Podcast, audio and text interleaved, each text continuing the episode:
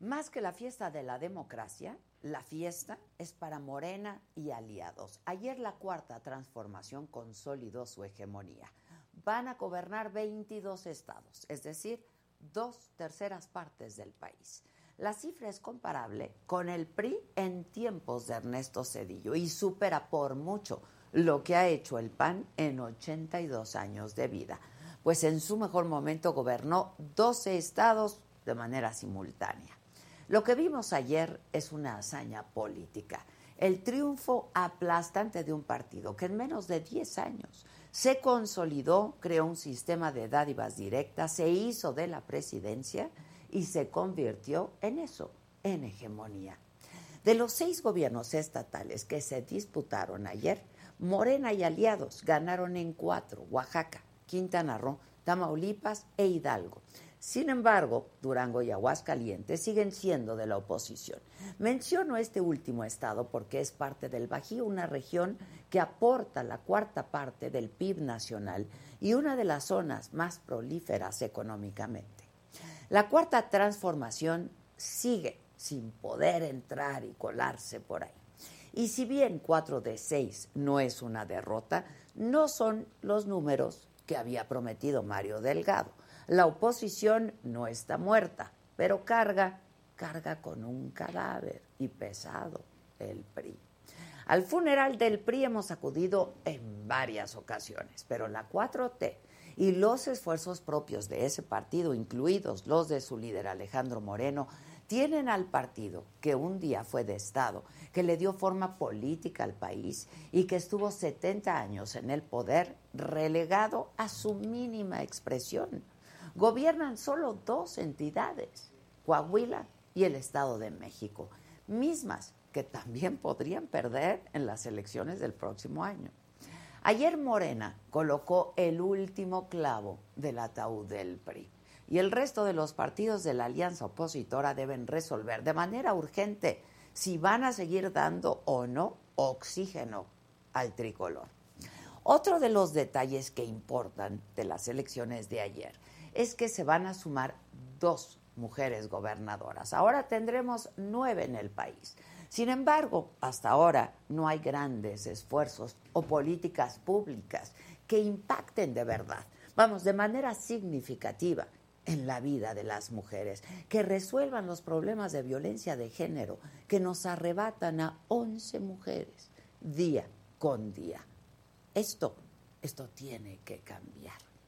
La hegemonía de Morena se traduce en un 2024 donde quizá más que la elección en las urnas, la decisión que importe sea la de quién será él o la abanderada del partido. Ese factor es a la vez la muestra clara de una oposición que solamente logra, en el mejor de los casos, conservar posiciones. No se está abriendo más lugares y tampoco hace mella en la coraza del partido en el poder. Así que el camino hacia el 2024 cada vez es más corto. En Morena hay varios perfiles, corcholatas, de dónde elegir. En cambio, la oposición tendrá que hacerlo de manera quirúrgica, con pinzas, a alguien que no tenga el plumaje manchado. Pese a este panorama favorecedor al partido del presidente, debemos seguir siempre atentos, porque el poder el poder es una bestia indomable y caprichosa. Y en política nadie se da por muerto. Nunca se ejerce eternamente, aunque quien lo tiene en turno se siente inmune a esa regla. Yo soy Adela Micha y ya comenzamos.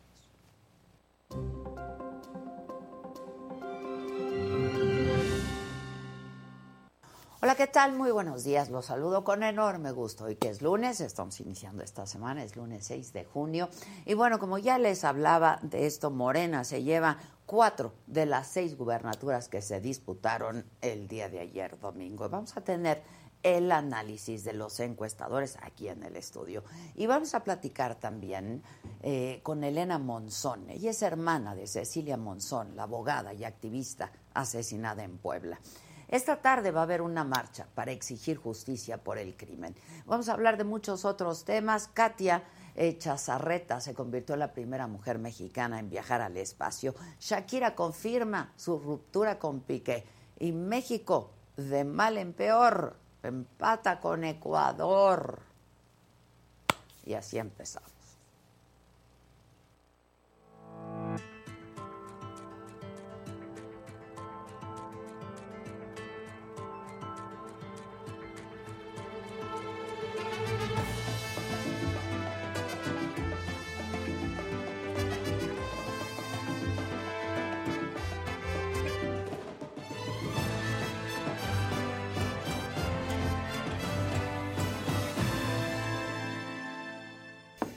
Bueno, pues así las cosas. Y según los datos de los programas de resultados electorales preliminares de los seis estados donde hubo elecciones el día de ayer, se confirma el triunfo contundente de Morena en Oaxaca, en Quintana Roo, en Hidalgo y en Tamaulipas. La oposición retiene Aguascalientes y Durango. La participación ciudadana se ubicó entre el 40 y 50% en promedio.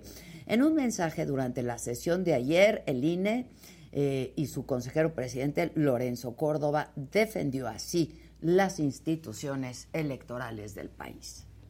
La instrumentación de la reforma 2014 a través del modelo INEOPLES ha permitido la renovación pacífica y ordenada de los poderes públicos y ha dotado a México del periodo de mayor estabilidad político-electoral desde que hay democracia. El buen funcionamiento de nuestro sistema electoral ha permitido la alternancia de fuerzas políticas a nivel municipal, estatal y federal y ha dado pie a que la competencia transcurra sin sobresaltos y con mínimos conflictos postelectorales. Y no ha, no ha sido una sola fuerza política la beneficiaria de esas alternancias. Todos los partidos políticos se han beneficiado de este fenómeno, todos sin excepción, unos más, unos menos, pero eso ha sido porque así lo han decidido las y los ciudadanos. Bueno, y en la mañanera de hoy se vio al presidente contento, muy contento. Dijo que la oposición perdió frente a Morena debido a su mala estrategia para convencer al pueblo. Así lo dijo esta mañana el presidente. Que el pueblo es mucha pieza, lo que siempre he dicho y se niegan a aceptar nuestros adversarios. Yo ya no debería de estarles dando consejos o tendría yo que poner un letrero que toda consulta causa honorario, pero deben de hacer una revisión de su estrategia. Les afecta mucho, se los digo de manera sincera, su clasismo, su racismo. Es que eh, desprecian al pueblo, no le tienen amor al pueblo. Ahí está la esencia de todo. Clasismo y racismo, dijo el presidente. Para que nos hable de esto, unos primeros apuntes, porque pues tendrán que hacer un análisis cada uno de los partidos de la oposición. Yo tengo vía Zoom, en este momento nos vamos a enlazar con él, a Marco Cortés, el presidente del Partido Acción Nacional. Marco, ¿cómo estás? Buenos días. ¿Qué Adela? Qué gusto saludarte. Buenos días. Pues para nosotros quedó claro que Morena se quedó lejos de su tan anunciado 6 de 6, que fueron diciendo los secretarios de Estado que de forma inédita se metieron en el proceso electoral. Y con eso entonces termina siendo una derrota para Morena y para López Obrador, porque hay que recordar, Adela, en todos los estados y crecimos y los resultados son mucho mejores de lo que se anticipaba en las encuestas hace un año. Segundo, quedó claro que a pesar de toda la ilegalidad, del autoritarismo del gobierno federal, de la persecución política, peor ya del México moderno, que pensamos superada, del uso, del abuso de los programas sociales, amedrentando a la gente más vulnerable, de que si no votaban por Morena perderían el apoyo social. A pesar de todo esto, logramos triunfos muy contundentes con Tere Jiménez en Aguascalientes, con Esteban Villegas en Durango. En los municipios de Durango ganamos la gran mayoría porque ahí se jugaban las alcaldías. Por ejemplo, la capital de Durango la ganamos 2 a 1 y en una contienda muy cerrada, que por cierto, Adela, no se veía así, logramos desde nuestra óptica, nuestras encuestas de salida, ganar Tamaulipas. Por eso vamos a revisar qué es lo que ahí ocurrió, porque sí tuvimos varios municipios, Adela, y te lo debo de anticipar, que ni siquiera pudimos acercarnos a las casillas. Hubo cinco municipios en concreto, me refiero a San Nicolás, a San Carlos, Mainero, Hidalgo y Villagrán. La delincuencia no nos dejó entrar. Hay distritos con resultados atípicos en Reynosa, en, en Matamoros. Recuerda que la carretera que va de, de, a Victoria también estuvo bloqueada por el crimen organizado. Bueno, y todo esto ocurrió y a pesar de todo eso, tuvimos buenos triunfos, tuvimos buenos resultados y yo tenía una tercera y última reflexión. A, ver, bien. En este proceso electoral, para nosotros, quedó claro que sí hay tiro en el 2024 y Acción Nacional asume esa responsabilidad histórica de buscar construir los esfuerzos de la oposición, porque también queda claro que hay que sumar con generosidad y que todo aquel que se dice opositor no debe dividir, sino debe poner por delante el interés superior del país que de los intereses partidistas. A ver, Marco, el discurso está muy bien, ¿no? Pero a ver, de acuerdo a todas las encuestas, ya se veía venir que Morena eh, se quedaría con cuatro de los seis estados. Yo hacía un, un, poco una, eh, un recuento eh, hace, hace unos minutos. pues Morena está gobernando ya 22 estados de la República. No sé qué están festejando en el Partido Acción Nacional, la verdad, Marco.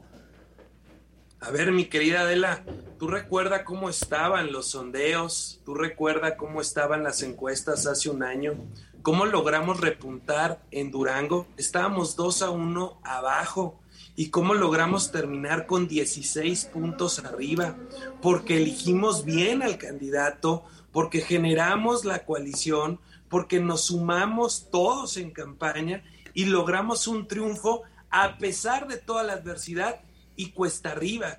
Ve cómo se puso en riesgo el, triunfo en Aguascalientes por tensiones internas, por la propia coalición y logramos ganar con 21 puntos. Ve cómo terminó el caso de Tamaulipas. Pues ve cómo terminó Tamaulipas. Dos, a uno abajo, amiga. Estábamos así en las encuestas y ve cómo tenemos un cierre que está alrededor de los cinco puntos porcentuales. Todo esto nos demuestra que claro que hubo contienda, que claro que hubo un contrapeso fuertísimo y que en el caso de Tamaulipas, de no haberse involucrado los grupos delictivos y todas esas ilegalidades del gobierno, por supuesto que también ahorita estaríamos arriba en las encuestas, pero también lo digo, Adela, no vamos a dejar simplemente llevar así los resultados. Vamos a defender el voto de las y los tamaulipecos, porque no permitiremos que nos quieran quitar a la mala lo que nosotros vemos que ganamos en la Se va a tribunal entonces, eso, Tamaulipas se tendrá que ir a tribunales. Ahora. Está claro que vamos a defender el voto de las y los tamaulipecos, estaremos en la recepción de actas de todos los elementos para poderlo hacer y poder defender a Tamaulipas. Pero te quiero Ahora, donde ganó Morena, ganó de manera muy contundente, Marco. Mira, es a lo que iba y con las más Morena en 10 años ha logrado hacer, empezando con un movimiento, lo que pues el PRI hizo con, pues terminó con Cedillo y durante muchos años. Sabes que en Quintana Roo instauraron una forma de hacer fraude electoral ya muy tecnificada, porque ya hasta se atrevieron a que le daban a la gente un código QR personalizado que tenía que poner en su boleta tachada y tomarle después una foto a la boleta cruzada. Vamos a juntar los elementos en todos estos estados, más allá de los que ya conocemos, la intervención del Ejecutivo Federal, la intervención ilegal de los secretarios de Estado, sin precedente, andando en campaña abierta, el desvío de recursos públicos, el uso de los programas sociales, el uso de los siervos de la nación, o sea, toda la estructura del gobierno federal de forma completamente descarada, metida en los procesos electorales y aprovechando la necesidad de la gente porque las amenazaban que de no ir a votar por Morena perderían sus programas sociales. Y por eso es que festejamos, porque logramos contener, porque logramos triunfos contundentes a pesar de todo ello y a pesar de su tan cantado 6 de 6, que por supuesto que no lograron. Bueno, ahora, este, si te parece bien, nos enlazamos también con eh, Alejandro Moreno, el líder nacional del PRI, porque bueno, indudablemente, pues ya creo que les quedó claro a todos que tienen que ir juntos, ¿no? Este, también lo tenemos vía Zoom. Alejandro Moreno, presidente nacional del PRI. ¿Cómo estás, Alito?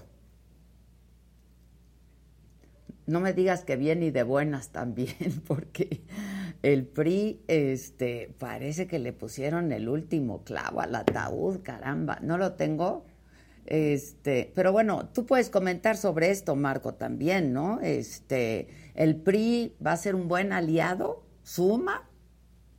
Mira, tenemos que cuidar a México, mi querida Adela. Así como lo logramos y que quedó muy claro frente a todos los mexicanos, contener la destructiva, la regresiva, la contaminante ley Bartlett en la Cámara de Diputados, tenemos que hacer que la coalición va por México siga sirviendo al país, que frene la destrucción, que defienda la libertad, la democracia, los equilibrios.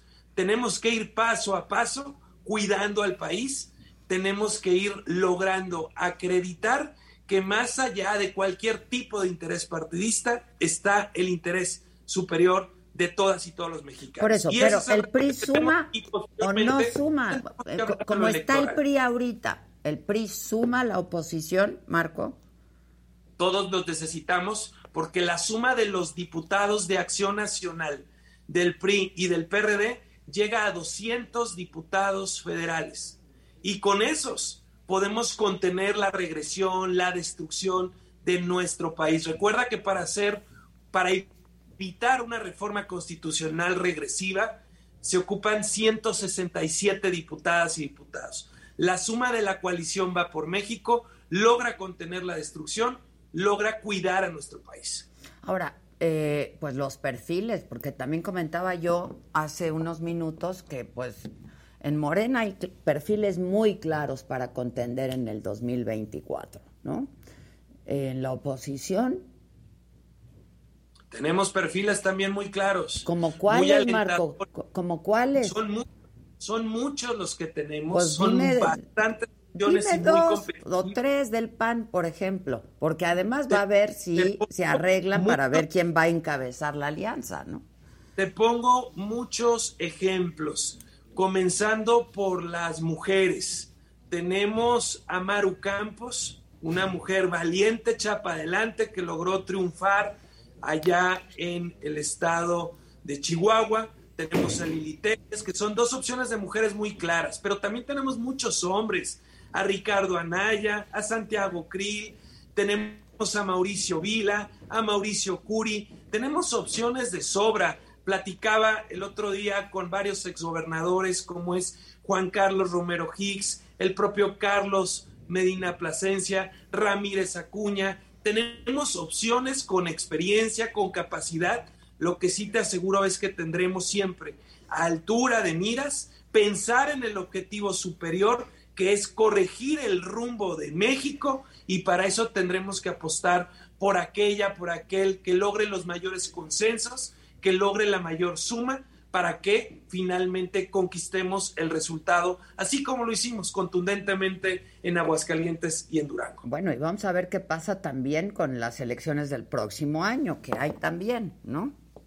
Por supuesto, un reto también con, donde tendrá que haber reglas muy claras para poder ir definiendo a las y los diferentes aspirantes. Este, bueno, pues yo quería que nos enlazáramos también. ¿Ya lo tenemos, Alito? A ver si, si lo tenemos por ahí, porque Alejandro Moreno, ¿estás? No está. Aquí estoy, aquí Aquí estás, aquí estás. ¿Me escuchas?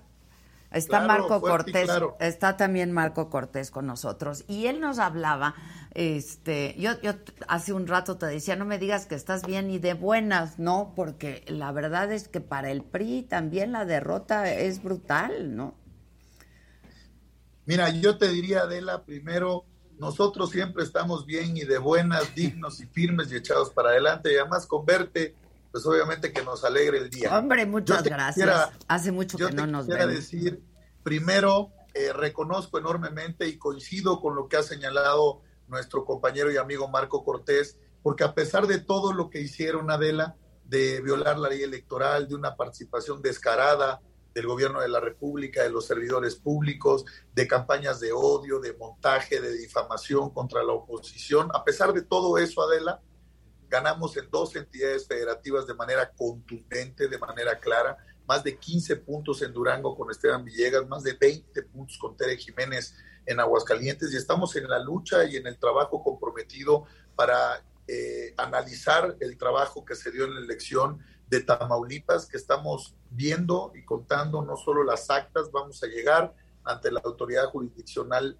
para ello. Entonces es un gran resultado porque Morena se la pasaba diciendo que iban a ganar 6 de 6. Lo mismo en el 21, los detuvimos, no ganaron la mayoría calificada, dejamos claro que la coalición es fuerte y potente, los detuvimos para que no tuvieran la oportunidad de estar modificando la ley a su antojo y hoy les dimos un claro mensaje en este proceso electoral. Pues Lo que sí te digo es que si vamos juntos somos fuertes, somos potentes, estamos echados para adelante y yo creo que en el 2023, como estamos trabajando, les vamos a ganar el Estado de México y Coahuila y tenemos todo para ganar en 2024. Pues habrá que ver el Estado de México y Coahuila. Y sobre esto eh, en, particular quiero hablar contigo, eh, Alito. ¿Qué pasó en Hidalgo? ¿Qué pasó en Oaxaca? ¿No? Digo, en la opinión pública y publicada también, este pues lo que se dice y se piensa es que los gobernadores entregaron el Estado. Mira, yo te diría, Adela, como siempre, tú muy puntual, muy clara y muy directa, yo creo que hay que hablar con franqueza, la responsabilidad está en el comportamiento de todos y cada uno de los que tienen decisiones en un Estado. Nosotros hicimos todo el esfuerzo para trabajar, pusimos lo que estuvo siempre a nuestro alcance, respetando la ley, en Hidalgo, quiero decirte que tuvimos una gran candidata, una extraordinaria candidata, una mujer comprometida, íntegra, honesta, que recorrió todo el estado, que encabezó la coalición Va por México, PAMPRI, PRD, pero lo digo con enorme eh, claridad. Desde la mañanera, desde el gobierno de la República de la, a una mujer candidata se le atacó seis veces, entrometiéndose en el proceso electoral, eso es suficiente para anular una elección. Todos los recursos públicos, los funcionarios públicos, por eso los denunciamos. Una campaña de Estado que hicieron en Hidalgo, donde avasallaron, donde se metieron con todo. Y bueno, aún así Carolina dio una lucha valiente, capaz, echada para adelante. Y en Oaxaca, pues tú sabes que si bien ahí no hubo una participación directa desde la mañanera, desde el gobierno de la República, pues nada más ni nada menos pues, que ha ido 30 veces de gira el titular del Ejecutivo, entregar programas. Pero ¿y qué me dices del gobernador también de Oaxaca, no? Mira, yo creo que la actuación de cada uno de ellos son responsables en sus actos, habrán de tener certeza y certidumbre cuando terminen su mandato, habrán de tomar sus decisiones. Lo que sí digo es que reconozco y me siento muy orgulloso de la militancia del PRI tanto de Hidalgo como de Oaxaca, pero también del acompañamiento de la coalición Va por México, de Acción Nacional y del PRD. Ah, Hay que ir juntos, Adela. Pues sí, yo creo que ya, pues esto, ya, ya entendieron que no hay de otra. Hablando de ir juntos, ¿han buscado a Movimiento Ciudadano para que vaya junto con ustedes en el de cara al 2024? No se te va una, Adela, pero, pero te voy a decir que algo importante es el resultado electoral, Adela, deja claro que los ciudadanos tuvieron dos opciones. Votaron por la coalición Va por México, PAN, PRI, PRD y la coalición Morena Verde PT. Donde no ganó la coalición Va por México, Adela, quedamos en segundo lugar. Y las otras opciones quedaron en tercero y cuarto lugar. Claro que es importante construir acuerdos y consensos y sumar y tener un frente más amplio, pero vale la pena analizar, Adela, por eso el gobierno está desesperado, monta campañas de odio, de difamación en contra de la oposición para dividirnos, porque sabe que si vamos juntos les vamos a ganar en el 23. Pero no les está alcanzando ni juntos, y por eso te pregunto, ¿Cómo no? ¿qué va a no, pasar? ¿cómo no? Mira, te, te, doy datos, mira, tú, tú con datos precisos, ¿eh? no encuestas, datos precisos de la votación del Instituto Nacional Electoral del 2021. Resultado, PRI casi 18 puntos, 17.76. PAN poco más de 18 puntos. PRD 4 puntos. Tenemos una coalición, Adela, que vale 40 puntos. 40 puntos de la coalición va por México. Morena tiene 36 puntos. El PT 3 y el Partido Verde 5. 44 puntos. Y Movimiento Ciudadano 7 si tú sumas 44 y lo comparas con 40, pues hay tiro para el 2024, por eso nos quieren dividir, por eso nos están atacando. ¿Qué va a pasar con Movimiento Ciudadano? A ver, seguro ya han Yo creo, yo creo, y lo he dicho, Dante Delgado es una gente comprometida con este país. Pero quiere ir solo. En el proceso Él siempre ha dicho que quiere Yo ir creo solo. que va a ser una reflexión, Adela.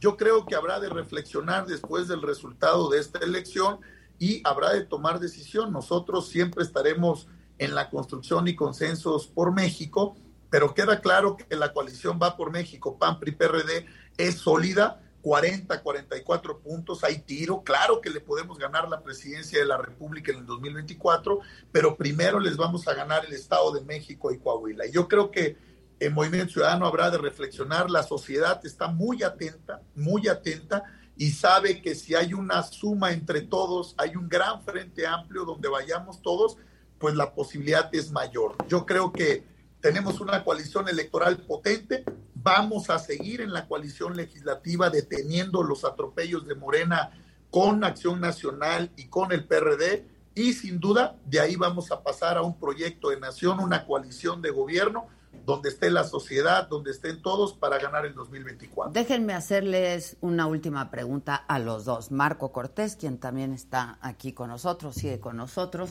este, y Alejandro Moreno. Hablabas, Marco, de la altura de miras. Pues si hablamos de altura de miras, tienen que, pues, saber en qué se han equivocado, ¿no? Y qué van a hacer por lo pronto, ustedes dos, seguir donde están. Marco, te lo pregunto a ti, Alito también. Bueno, si me permites, Adela, yo te diría Viene, Alejandro. que lo importante es hacer una gran reflexión juntos, cada quien en su instituto político y como coalición. Yo creo que el balance es muy importante y favorable para la coalición porque demostramos que la coalición es potente, que antepusimos el interés de México antes que cualquier interés partidista, que queda claro que la coalición no solo les preocupa, ya les demostró que le ganamos a Morena, en el 21 les ganamos en el corazón de Morena, en la Ciudad de México les ganamos de manera clara, demostramos que no pasan las reformas constitucionales como lo que querían hacer con la reforma eléctrica, con la reforma electoral, y bueno, eso nos permite seguir avanzando y seguir construyendo. Nosotros a partir de ya le daremos la vuelta a la elección. Estamos ya trabajando para fortalecer el trabajo en el Estado de México, en Coahuila, y quiero aprovechar, Adela. Y van a impugnar reconocer- Tamaulipas, me decía Marco. Sí, estaremos eh, juntos y firmes para defender el triunfo en Tamaulipas porque se quieren robar la elección de Tamaulipas, no permitieron representaciones de los partidos Adela, del PRI, del PAN, del PRD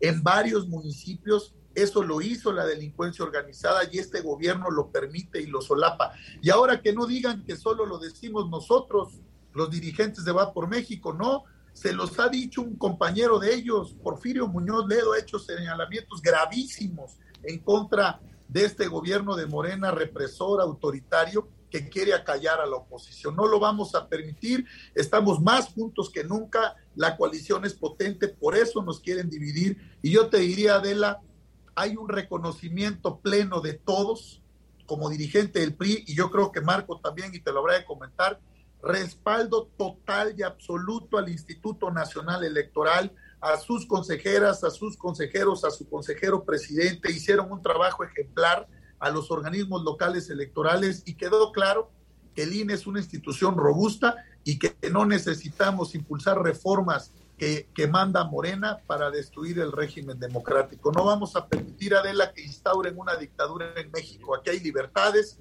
aquí hay derecho, vamos con todo, vamos de frente.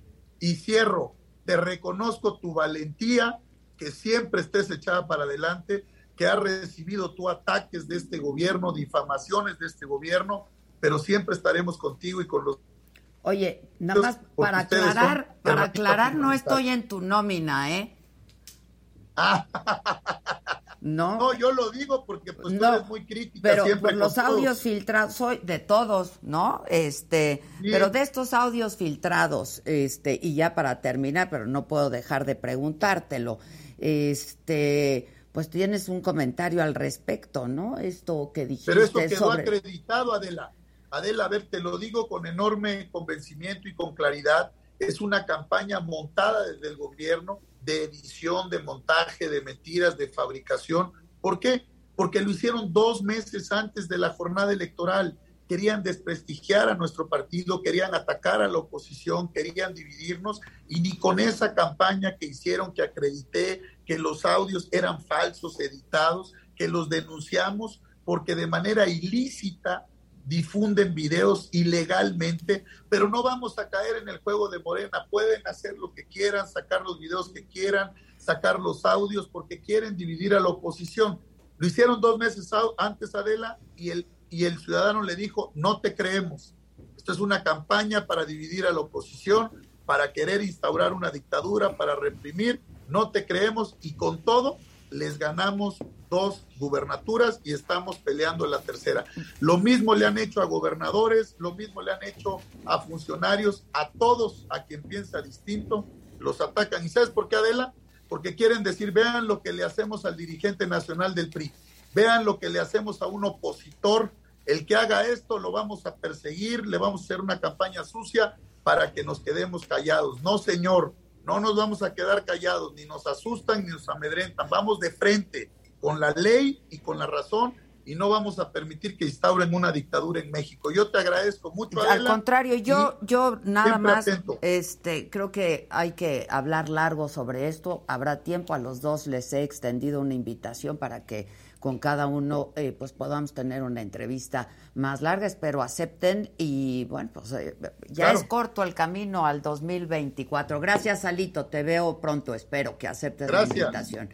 Gracias. Marco, ¿sigues por ahí? Marco Cortés, ¿sigues por ahí? Ya no, ya no está Marco Cortés, pero quienes sí están con nosotros son mis queridos amigos Jorge Buendía y Ulises Beltrán. Jorge, director de Buendía y Márquez. Gracias, Jorge, por estar aquí. Ulises Beltrán, hace un rato que no te veo. Ya te extrañaba. Yo también. Este, director de BGC, Ulises Beltrán y asociados. Los famosos encuestadores. Este, ¿cómo están? Pues muy bien, cansaditos un poco, pero yo creo que sí.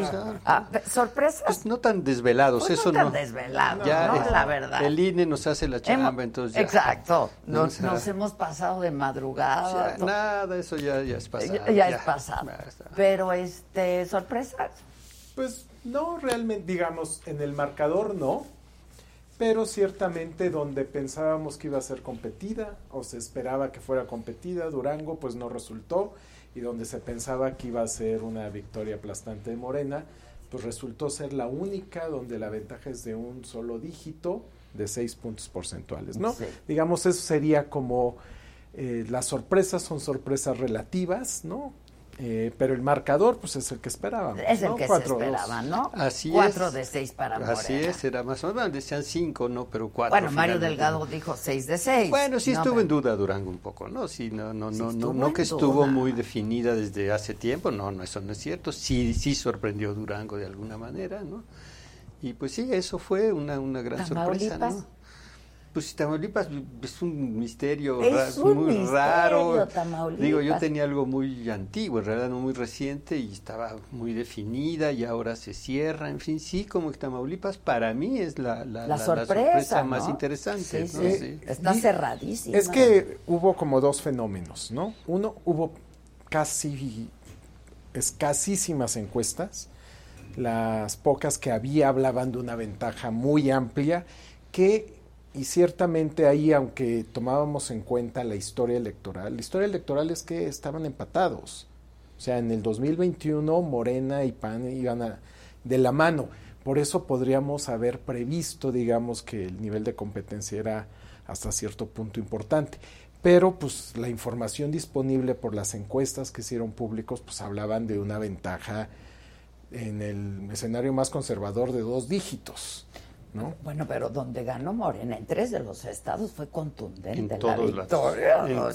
increíble. son unas distancias muy importantes. muy importantes. Y, yo creo que ahí es el tema. O sea, lo que Morena ha logrado en 10 años, que es lo que yo decía al principio, este, espectacular. Es espectacular. No lo es espectacular. y, y, también lo que ha sido espectacular es el, el declive del PRI y del PRD en particular y el del PAN ha sido menor, pero ha sido brutal, ¿no? Digo, creo que también lo que estamos viendo es la crisis de nuestro establishment, ¿no? Todos los partidos que gobernaron pues hasta Ahora, ¿qué está pasando la crisis de partidos en todos los países, ¿no? En todo el mundo, pero Aquí el PRI, este, pues yo siento que ayer le pusieron el clavo al... Pues sí, no le fue muy bien que digamos, por más que nos quisieron convencer de que no, pero mira, sí. Pues sí, pues a ver, es el, discurso que tiene que decir y lo hemos dado por muerto muchas veces, ¿eh? Pero el PRI es, una, es cierta una cosa que dijo y es una pieza clave en la, en la alianza. A ver.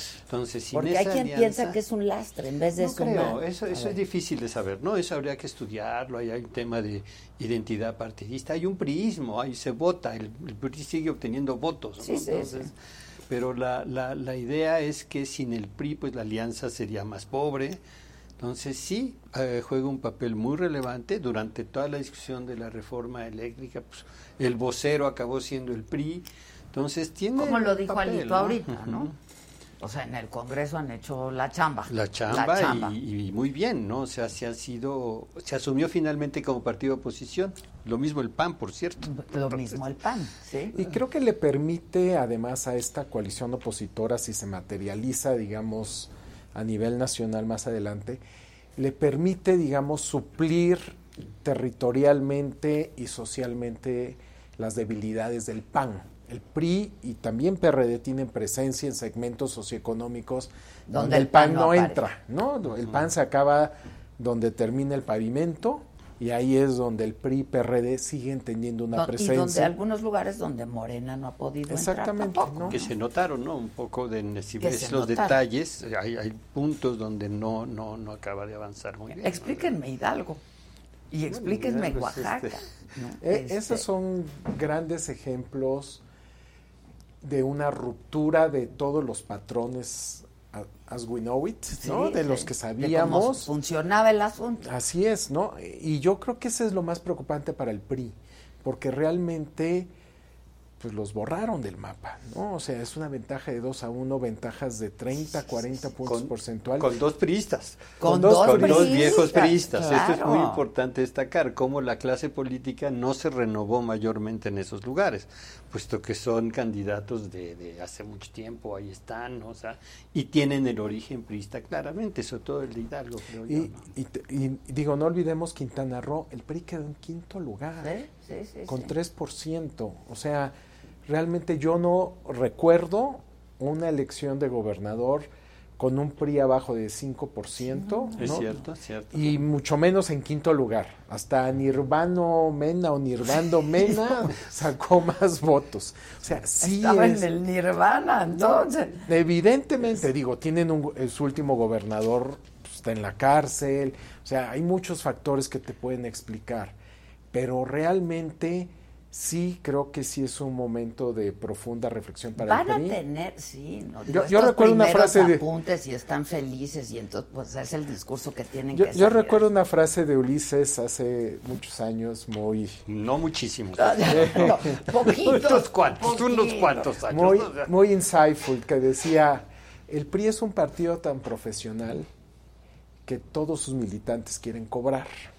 No. Fíjate, sí. Y ese creo que puede ser el problema para el PRI cuando empieza a perder puestos públicos. Claro. ¿No? ¿Cómo se, se sostiene? empiezan a ir a otros lados Sí, donde la vayan a movilización cobrar. que hacían el día de la elección te voy a llevar 10 millones de votos a las urnas ya. y que era pues todo había que estar dando lana para que ocurriera ¿no? Sí, sí, ese sí. negocio pues sí se quedaron sin fuente de financiamiento No, para- incluso pues este eh, los distinguidos priistas, ¿no? Pues tienen que vivir de algo. Y se van a Morena, No, bueno, o sea, pues, de cónsules, si o no de embajadores, o de... Bueno, ¿no? pero estás hablando eso de la élite, no, piensa la No, tropa, la ¿no? tropa, pues ¿dónde, ¿de dónde van a comer? O sea, hablando así, los gobiernos estatales hoy día, quienes salgan en diciembre, ¿dónde va a trabajar esa estructura? Sí, sí, claro. claro. ¿No? claro. Sí. Hay una cosa muy interesante, quisiera dos cosas que me interesa mucho mencionar sobre la elección. Uno es, y me parece muy relevante decirlo hoy, Adela, por lo que está pasando, nuestro sistema electoral es espectacular. Sí, la verdad. Funcionó al pie de la letra, campaña, elección, anuncio de resultados. Nos fuimos a dormir sabiendo quién ganó y quién perdió Sí. en una elección impecable.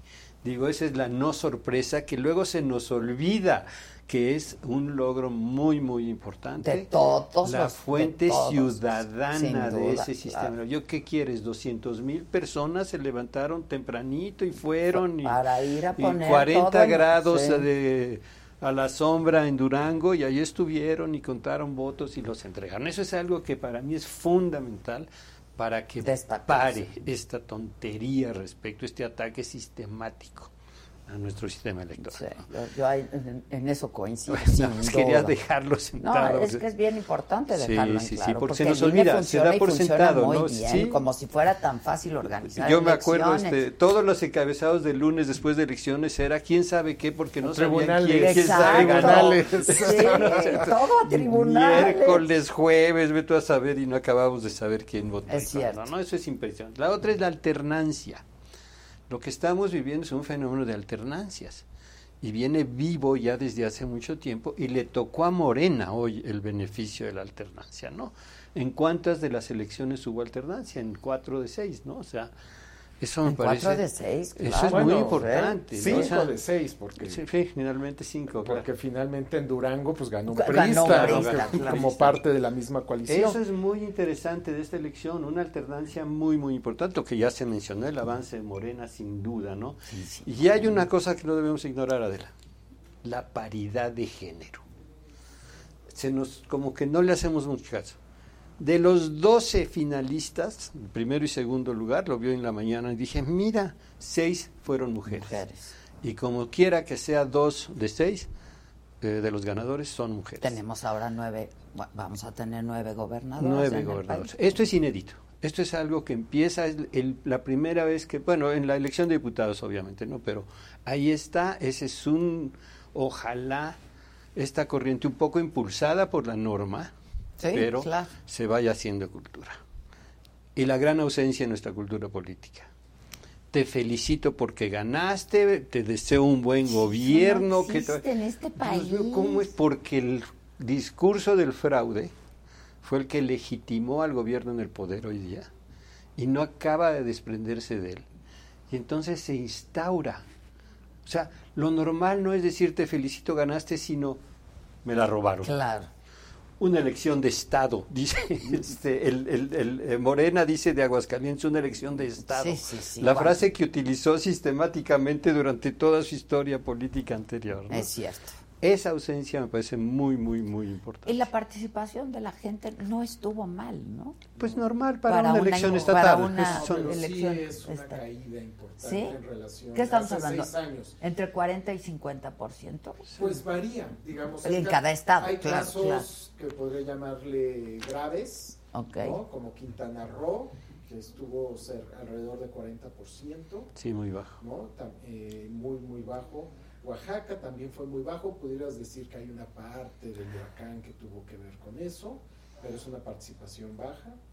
Eh, los mejores en el norte, Durango y Tamaulipas, por la ribita del 50%, pero cuando los comparamos con hace seis años, todas se rondaban entre 52 y 58, o sea, estaban eh, 50 medianos o altos y no había bajo de esa cifra para una elección de gobernador que es comparable a esta. Entonces, sí estamos en una circunstancia que parte se explica, uno de los determinantes de participación o de lo que entendemos es, pues entre más competidos, mayor el interés de la formación. Claro, eh, claro, ya cuando ya está cantada, pues dices, claro, ya está, ¿para qué voy? Si ya sé, si, está ganando 2 a 1, pues ya para qué me levanto. Así es, ¿no? Entonces creo que también es consecuencia de eso, ¿no? Eh, y hay pequeños detalles, digamos Quintana Roo, el INE sí tiene que hacer algo, hemos hablado mucho de sus fortalezas, un talón, bueno, no es talón de Aquiles, pero sí algo que tienen que trabajar mucho es la desactualización del padrón en zonas donde hay mucha movilidad geográfica. Mm, Cancún, Quintana Roo es una de ellas, eh, la zona fronteriza también de en Tamaulipas, pero el caso gravísimo es Ciudad Juárez. O sea, no corresponde su proporción en la lista nominal con su porque hay mucha movilidad votos. Es un dormitorio. Es claro, es un dormitorio. un dormitorio, van, mueven. Sí, claro, claro. Es muy difícil Ciudad Juárez, muy, ¿no? Pero incluso, digamos, la zona de, de Cancún, de Benito Juárez, pues si es migrante, pues que vas a buscar chamba, pues si de repente te cambias de Benito Juárez, te vas a Tulum o te vas hacia Bacalar, pues ahí andas buscando el trabajo, ¿no? Ahí está muy desactualizado. Entonces, un granito de arena con esas cifras que parecen más bajas de las que en realidad podrían ser si el padrón estuviera actualizado. Pero fue baja la participación, o sea, no es para... Yo creo que ese sería como el granito en el arroz. Eso y la falta de competencia en muchos estados donde las brechas son enormes, ¿no? 40 puntos en Quintana Roo, este, algo comparable también en Oaxaca, 30 puntos en Hidalgo, este... Que ahora yo le preguntaba a Lito, ¿no? Este, el presidente nacional del PRI, los gobernadores, ¿cómo jugaron ahí? Hablando de Hidalgo y hablando de Oaxaca pues por mucho que hayan hecho, no fue muy exitoso. No, pues no. O sí, o sí. Pues no creo. O sí, ¿no? o sí, Ulises. Pero vaya uno a saber, la vaya Tiene uno razón. a saber, ¿no? Claro. seguramente hubo diálogos previos. Pues este, muy probablemente, ¿no? No podemos afirmarlo, pero sí. Se... Bueno, pero pues, precisamente lo que decía Ulises, ¿no? De que pues son eh, de, extracción priista, varios de estos, pues naturalmente que hay vasos comunicantes, o los establishment políticos, pues no es tan fácil de, de, renovarlos a nivel local. después de la situación del PRI a nivel nacional, la desplome de eso, pues por muy priista que fuera el gobernador de Hidalgo, pues como si vio una realidad posible, ¿no? Que se estaba configurando, ¿no? Este, ahora, dos asuntos.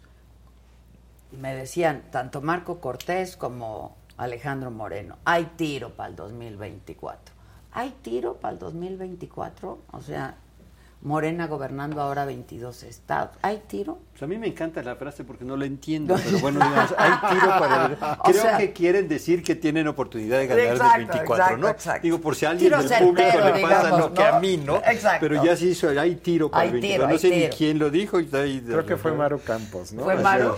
Bueno, pues hay tiro para el 24. Quiere decir que la, la, la, oposición podría disputar la presidencia de la República en el 24. Entiendo que esa es la traducción de esta frase, ¿no? Pero bueno, yo creo que uno es demasiado pronto para hacer un pronóstico respecto a lo que puede pasar en el 24, pero sí hay una condición importante y es la unidad de la oposición. Si la alianza se disgrega, pues sí, la tiene más difícil el elector en tener que coordinar su voto por una opción mayoritaria, ¿no? Entonces, hay tiro para el 24, yo creo que una condición muy relevante es, o, algo que lo hace posible por lo menos, es que se mantenga unida la oposición y resuelva el gravísimo problema que es el método por el cual van a designar a un candidato. Y ya, digamos, lo que sigue es cuál candidato, bueno, eso ya está muchísimo más allá y no me atrevería a especular, pero si se mantiene unida, resuelve un sistema que le permita mantenerse unido, este, yo creo que pues, sí hay tiro hay para tiro, el 24. Hay tiro, hay tiro. Yo creo que una de las grandes lecciones de esta, de estos eh, seis gobernaturas es que precisamente la ausencia de unidad es la que propició las victorias aplastantes. No quiero decir la victoria, igual hubiera ganado, pero estas victorias aplastantes. Eh, Quintana Roo, Oaxaca, PAN y PRI no fueron juntos. Eh, Hidalgo fueron juntos, pero el PRI estaba dividido. Sí, claro. Estaba confrontadísimo internamente. Entonces, esta división, naturalmente, que es lo que permite eh, victorias muy, muy amplias de Morena, que no haya competencia electoral, que les pueda ir, pues, de manera muy lamentable, como en Quintana pues Roo. y que sea carro completo, el famoso carro, completo. Estuvieron cerca. Pues, estuvieron muy cerca. Porque además, creo, perdemos de vista porque estamos todos con los ojos en la presidencial. Pero una de las lecciones de 2021 y de los incentivos para mantenerla en 2024 es que, pues igual, eh, el tiro, digamos, no está tan claro para la presidencial pero sí les puede ayudar mucho en el Congreso. del Congreso. Y ya, ya aprendieron, ya aprendieron. en el Congreso. Y hay renovación de Senado, no más allá de la Cámara de Diputados. Y aunque pierdan la presidencia, si logran ser competitivos a nivel legislativo, bueno, pues hace la diferencia, Totalmente. Bueno, ha detenido la destrucción de este país en marcha, ¿no? O sea, la, el gobierno dividido, las reformas contenidas, la obligación de negociar el cambio. ¿Ven a, Movimiento Ciudadano en la oposición? Yo creo que sí. Yo creo que él ha aprendido, ellos han aprendido eso, ¿no? Es más, siempre les ha ido bien solos. Les ha ido bien solos. Y Dante Delgado siempre ha dicho, vamos a ir solos en el 2024. Eso le dice ahora, ¿no? Vamos a ver cómo se configura la posibilidad de ganar una presidencia y ser parte de, pues yo creo que puede hacerlo pensar por lo menos. Claro. Pero la verdad es que la historia del Movimiento Ciudadano solo desde mi punto de vista ha sido muy exitosa para ellos, ¿no? O sea, no, en dos gubernaturas, Oye, este, un partido con menos del 10% nacional tiene gubernaturas, ciudades, este, una presencia importante en el Congreso. Pero es que creo que ese es el, un elemento fundamental. Y insisto, seguimos pensando nada más en la presidencial y la pregunta de Adela iba en la misma línea. Pero pensando un poco de que Movimiento Ciudadano se suma, y nada más estoy especulando, a la presidencial y apoya a alguien del PAN. Pero le pueden dar muchas candidaturas. Claro. Para gobernador. Claro. Son, si no me equivoco, 15. 15 en, el 2024. Muchísimo, eh, claro en el legislativo también. Entonces, o sea, van a tener que empezar a hacer política ya. Y, ¿no? y creo que este tantos puestos eligen, pues que presta para esquemas de ganar, ganar en términos de la negociación. Claro. Sin duda. porque no olvidemos que pues los recursos públicos dependen de las votaciones que se obtengan, ¿no? Pues sí. Ahora, finalmente, se quejan de la intervención, ¿no? De, eh, pues, del gobierno federal, de funcionarios, etcétera. ¿Qué hay que decir de eso? Pues estoy tratando de estudiarlo sistemáticamente y en mi encuesta de salida. No venía preparado. No venía preparado, que es el otro tema que me faltó enumerar al principio, y es el tema de la el uso de los programas sociales, para la, la Que no es nuevo tampoco, ¿eh? No, no, es nada es nuevo, pero es de lo que se quejaba el partido en el poder. Uno, pero yo creo que nunca tan abierta y manifiestamente electoral. Los siervos de la nación y los funcionarios de los sistemas son operadores electorales. En el universo de votantes que me respondieron que sí se benefician, sí reciben algún beneficio social, Morena sacó 48, la oposición junta 52%. Mm, en el universo donde no se benefician de un programa social, Morena sacó 34 Es decir, ¿y la oposición? Casi, ¿qué? 20 puntos menos, por decir algo, y la oposición 66. Casi 30 puntos. Es decir, ah, de que tiene un efecto, me parece absolutamente. Ahora hay que ver cuál y dónde, porque ese es el tema. ¿no? Y aquí están, pregunté sobre todos y cada uno de los programas sociales. ¿no? En pensión para adultos mayores, por cierto, que es el que tiene mayor efecto en el, en el voto pues la mitad votó por Morena y la mitad votó por otros. Ah, mira.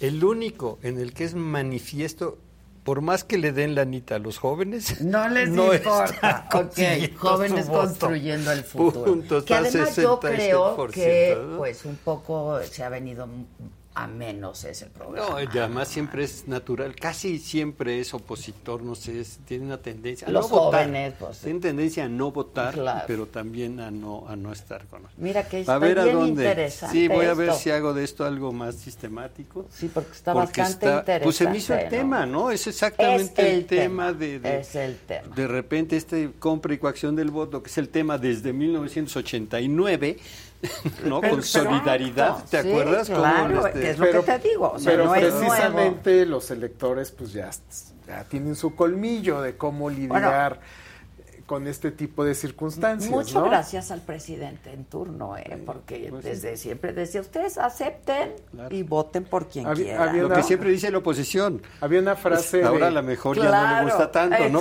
Pero, cuando era oposición. Había una frase que usaba Acción Nacional en las competencias contra el PRI toma lo que te dan, pero vota por el pan. Exacto. sí. Es lo que hacía la gente, la verdad. Porque claro, y la sigue haciendo. Nunca hemos encontrado un sesgo sistemático a la hora de estudiar con cuidado esto de que recibes, no recibes, y luego, hay un sesgo, no, exacto, ¿no? Entonces, Vamos a ver ahora que termine, porque estos son datos de ayer. lo que sí es cierto es que vimos a todos los funcionarios, ¿no? El gabinete en pleno. Eso fue increíble, ¿no? Esa, esa capacidad de violar la ley sistemáticamente, sin el mayor reparo, pues esto sí. Más en la. Sin ningún prurito, ¿eh? Ahora se cuidaron un poquito más. Iban en domingo a hacer campaña, ¿no? Sí, y sin cobrar. Y sin cobrar, claro.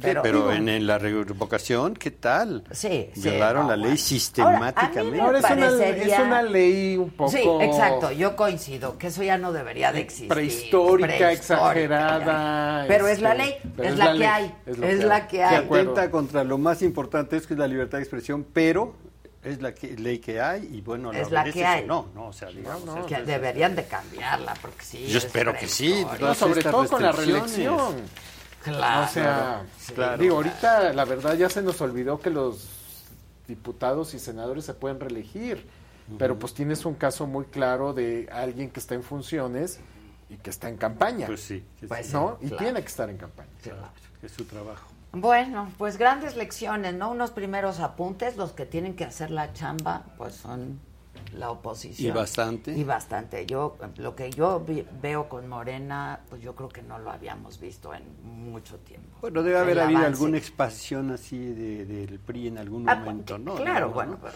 es eso, pero era otro momento histórico. Claro, eso es lo grave, que esto eh, hemos logrado una, un número efectivo de partidos que era 1.3 en 1991 a 4. o sea, esta dispersión del poder que hemos logrado, que me parece muy importante, Se puede, pues puede empezar a reducirse. ¿no? Si, si ves el mapa es lo que estamos hoy, viendo? Todo es moreno. Oye, 20 el estados, 20 estados. Ese, es algo que no... Ahora, los estados importan, pero más importa, creo yo, los este, los distritos y empezar a ver hacia abajo el detalle, ¿no? Sin duda, sin duda. Ulises, gracias. Jorge, muchas gracias. Gracias, como siempre. Y esto es algo de lo que vamos a poder ver esta noche en Chairistegui y lo haré como todos los días. Hoy es día de ver a Chairistegui, 8 de la noche por la saga. Jacob Polensky afirma, afirma tajantemente que quienes critican la contratación de los médicos cubanos es por despecho por despecho. Pues seguro, fueron a Cuba y no las pelaron.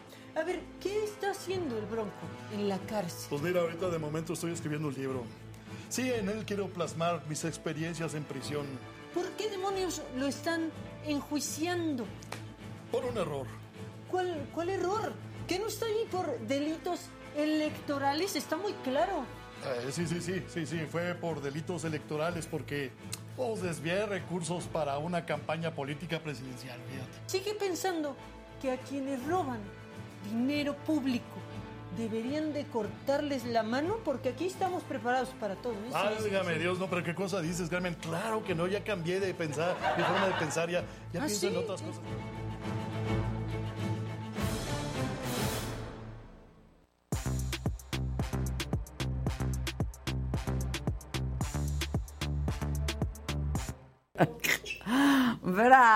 Los extrañé. Ay, no. Nosotros también. Nosotros a ti. créanme que los extrañé. Nosotros también. No Sí, me te fui de extrañamos la mucho. vacación, me fui a trabajar, no me fui a operar, me urge operarme. no, por cierto, porque ya estaban diciendo aquí en el chat, no, nada de eso, me fui a chambear y los extrañé y bastante. Nosotros, Nosotros también muchísimo. La y la gente, Y la gente, y la gente, y la gente yo más. también. ¿Ya dejaron su like? Ya están en, Nosotros en, la laiquiza. En la tenemos laiquiza. 1500. Así que se note que regresó la señora de la se casa. por Tanto la pidieron, Tanto ahora la por Oye, pero hicieron de las suyas estos tres. ¿eh? hicieron de las suyas el viernes. La chelita Eh, mañanera. Hicieron de Yo las los vi ese viernes ahí muy me- en la chela. Yo me divertí. era de viernes. Sí. Sí. Primero nos portamos disque bien ahí jugando FIFA y luego ya se convirtió en las Yo- confesiones de... Sí, yo ahí les mandaba preguntas. Sí, claro. Sí, me divertí mucho viéndolo. Estaba ahí en la sala de espera del aeropuerto. No manchen el aeropuerto. No, qué horror, No, vi no tus hay forma, historias. no. Estuvimos, estabas reporteando. No, no, no, no, no, de verdad. O sea, en una sola banda, ¿Tres cuatro vuelos? vuelos, cuatro vuelos. ¿Qué coraje da eso? Y lo que me estaban diciendo este, la gente de Aeroméxico es que lo que pasa, Marina, que gente del SAT, Sí.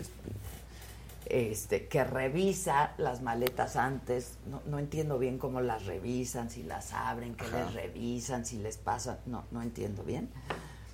No las empiezan a revisar hasta que no están abajo todas las maletas del vuelo, ¿no? Entonces, pues fueron dos horas esperando a que, a que saliera. No, ya llega uno cansadísimo y todavía que se tarde la maleta. Sí. Sí, No, es que es insoportable. Ayer estaba en una comida y el tema era... Era ese. ¿Vieron lo que le pasó a Adela en el Ay, aeropuerto? no, es que y juntó gente y, de- decía, yo también, ya no era manita". yo, era toda la gente. Sí. Es toda la gente, Toda claro. la sí. gente. Es muy molesto porque No, sí. que si el vuelo de Los Ángeles que había llegado hace dos horas, pero no salían sus maletas. Sí. Y un La relajo de gente las bandas. desesperada. Y además ya no sabes si se perdió No hay tu maleta donde y- sentarse.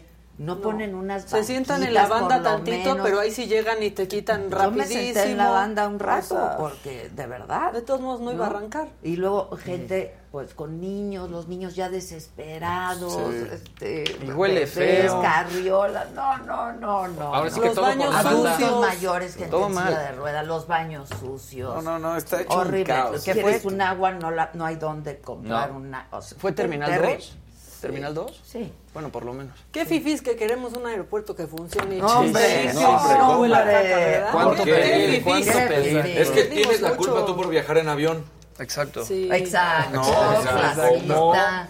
Digo, No, no, no. Todos nuestros paisanos que venían de Los Ángeles, de Nueva York, los que mandan las remesas, son Claro. los que mandan Sí. las remesas que tanto presume el presidente, que pues no es un logro del gobierno, todo lo contrario. Este, pues ahí horas, horas, o sea, neta, está muy cañón. Sí, Pero bueno, vale. ¿con quién comenzamos, muchachos? Rafita Nadal. Rafita. Nadal. Rafita Es un Nadal. hombre. Vamos con deporte. Lo traes motivado. Lo traigo bien motivadito, ¿no? Sí, sí, sí. Oye, pero estuve pendiente.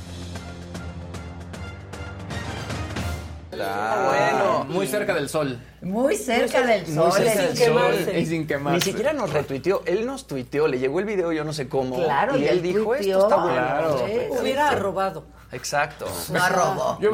Poco generoso. el Pero sí se ve a. Adela Micha, me lo Sí, dijo sí se ve sí, bien, toda la sí, cosa, se todo. ve. Pero nos pudo a robar. Exacto. El sol que salga para todos. Hay que dar unos Claro. cursos de Twitter. No es que no se sepa el Twitter de Adela. ¿Sabes qué? Ha, ha seguido el mal ejemplo de los que no le ponen like. ¿Qué les costaba ponerle arroba? Ya. No, exacto. No, o sea, como el like, como el like. ¿Por cuántos vamos hoy?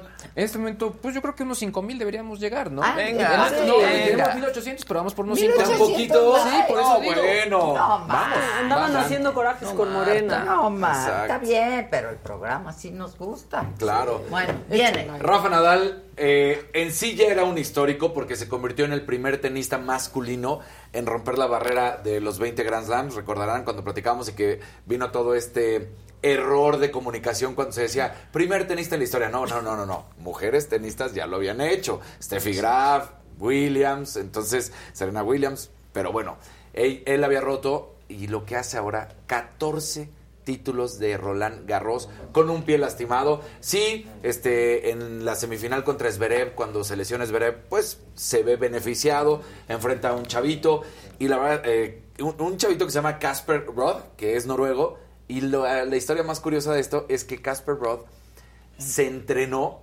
en la academia de Nadal. Ah. Qué bueno. O, o sea, hasta Nadal le dio clases de esas de que ya sabes, pues estás Sí, en mi sí, academia sí. y entonces Sus clínicas. Nadal va un día hacer sus clínicas. Entonces hasta Su le dio con masterclass. su Exacto, masterclass. se le llama.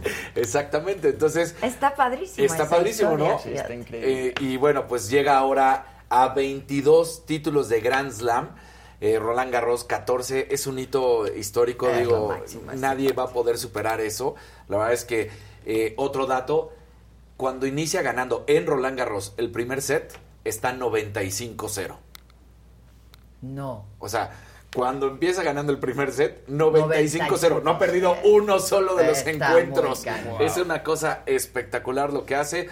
Eh, empata ahora sí a Steffi Graf con 22 títulos de Grand Slam. Está a uno de Serena Williams. Y bueno, lo que hace este tenista español, yo lo amo. Sí, Ah, porque además es un tipazo y lo amo. un, un tenista... Y las rodillas, las, las rodillas lastimadas. Exactamente. Las dos rodillas. Las una dos, más eh, que otra. Lo pero- hemos platicado por el peso, las cirugías, pero el ahora ungüen- ahora el de Víctor. El marihuana. Exacto, el ungüento, el marihuanón. El marihuanón, El marihuanón, exacto. Claro, claro. O sea, le llegas y pones Unas pomadita. untaditas de marihuana. Le echo su masaje. Pomada de escalona le puedes poner también.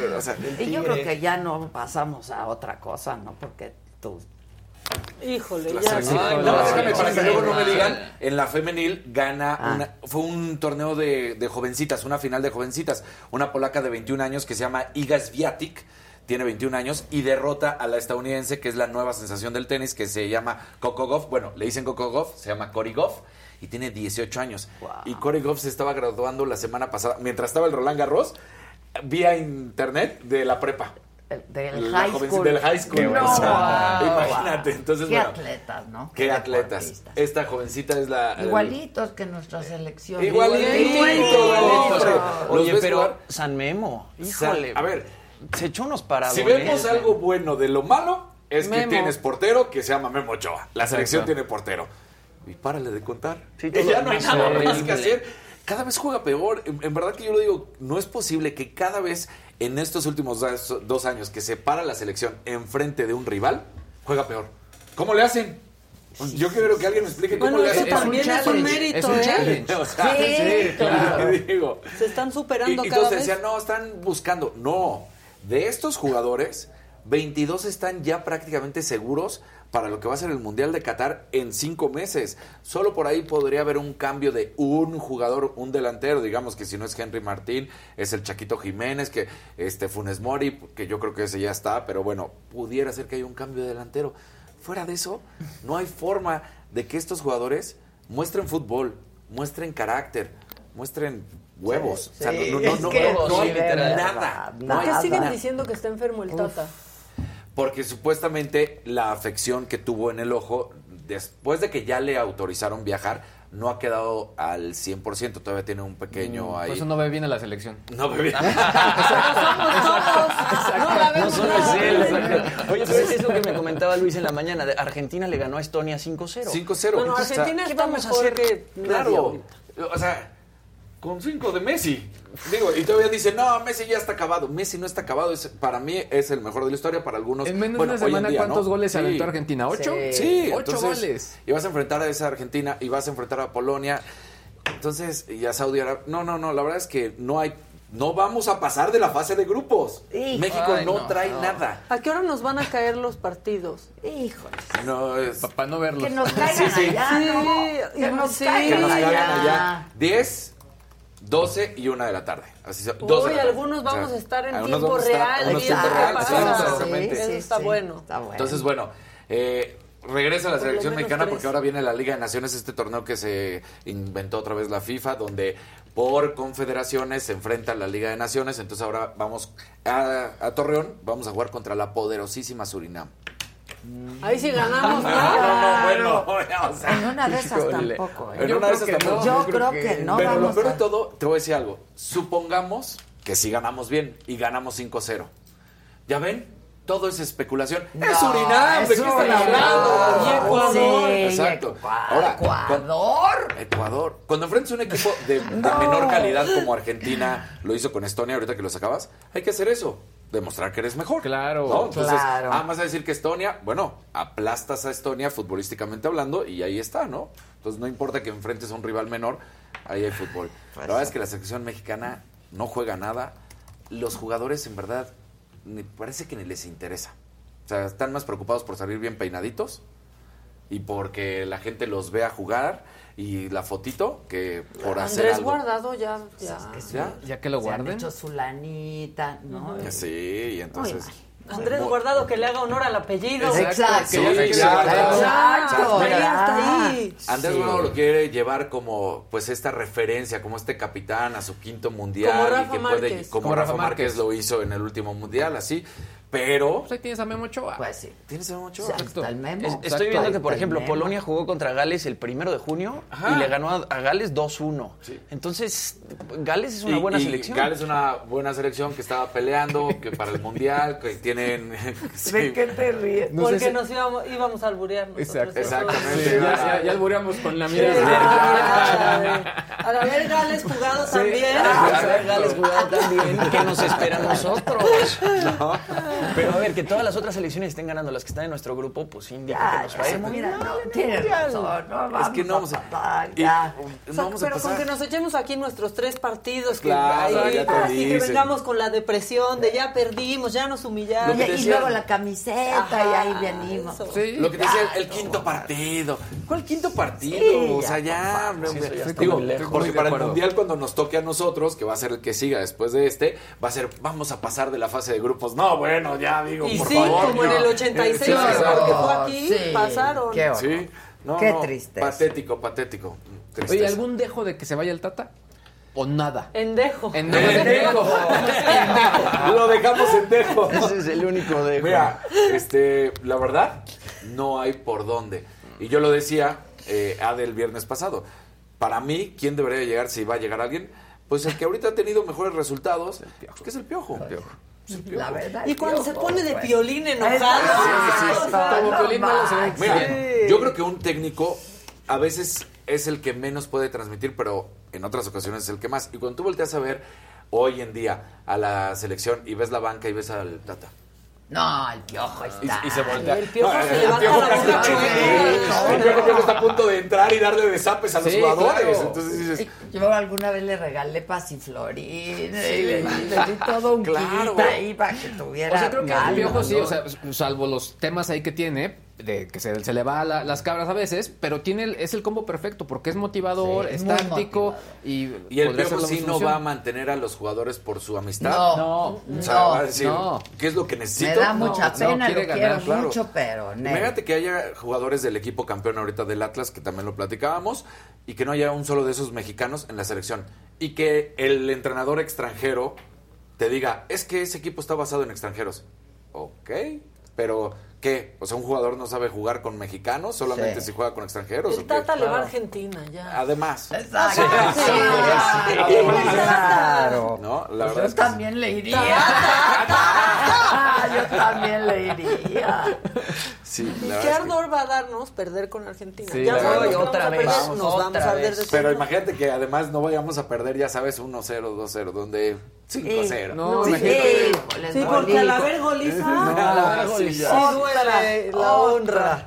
La verdad. Bueno, pues ya el que sigue, por favor. Ya, El que terminemos sigue, con esto. favor. Qué buen lunes.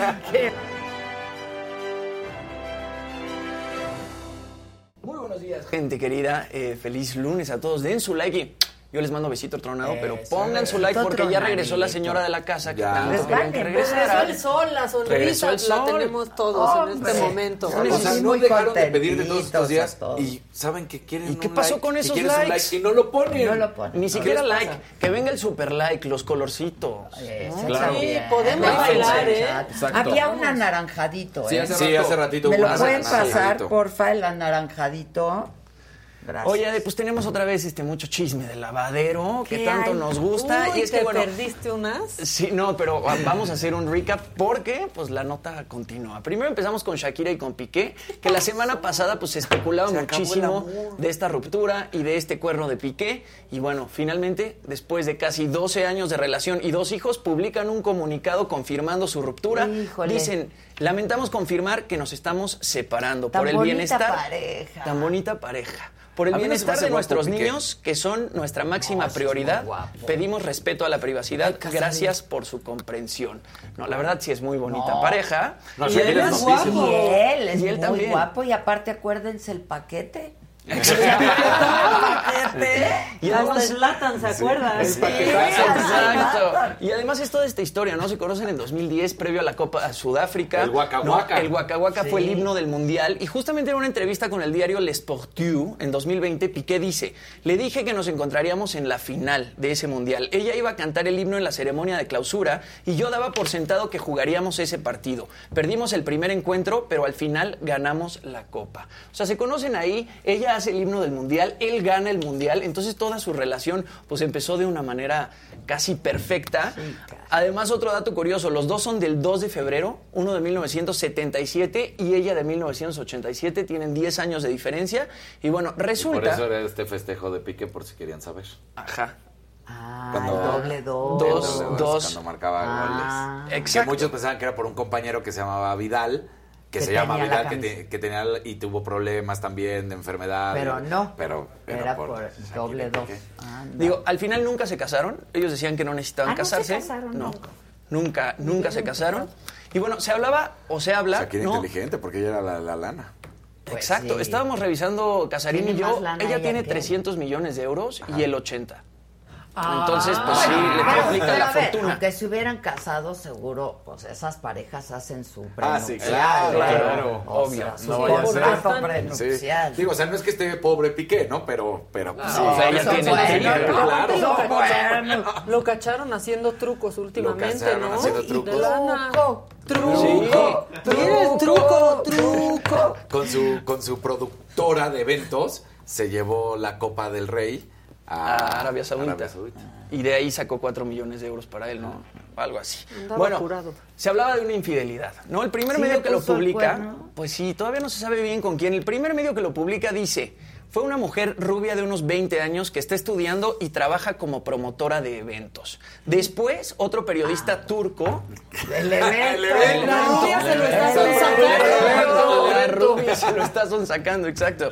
Después, otro periodista turco, él publica que Piqué estaba teniendo un romance con la mamá de Pablo Gavi, que Pablo Gavi es un chavito que juega en el Barça. Chavito, 20 años. Chavito, 20 Ah. años, pero él publica una foto en donde realmente aparece la hermana de Pablo Gavi, que es esta chava que está aquí. Entonces, ella se llama Aurora Paez y podría ser que Piqué traiga sus ondas con ella. Después, otra modelo brasileña, es ella misma. Otra modelo brasileña que se llama Susi Cortés, que es esta mujer que ¡Uy, vemos qué aquí. guapa! Ella dice que ¿Cuánto Piqué le colágeno? mandaba... ¿Cuánto colágeno? Sí, sí, sí, sí, sí. Mírala, el colágeno. También lo dije, no, mucho. Anda muy Sí, bien de está su muy colágeno. pegada. Está guapa. anda, Sí, mira el colágeno. Ay, el cuánto colágeno. Pero a ver, esta mujer decía que Piqué le mandaba mensajes comprometedores. Y que le preguntaba por las medidas de su trasero.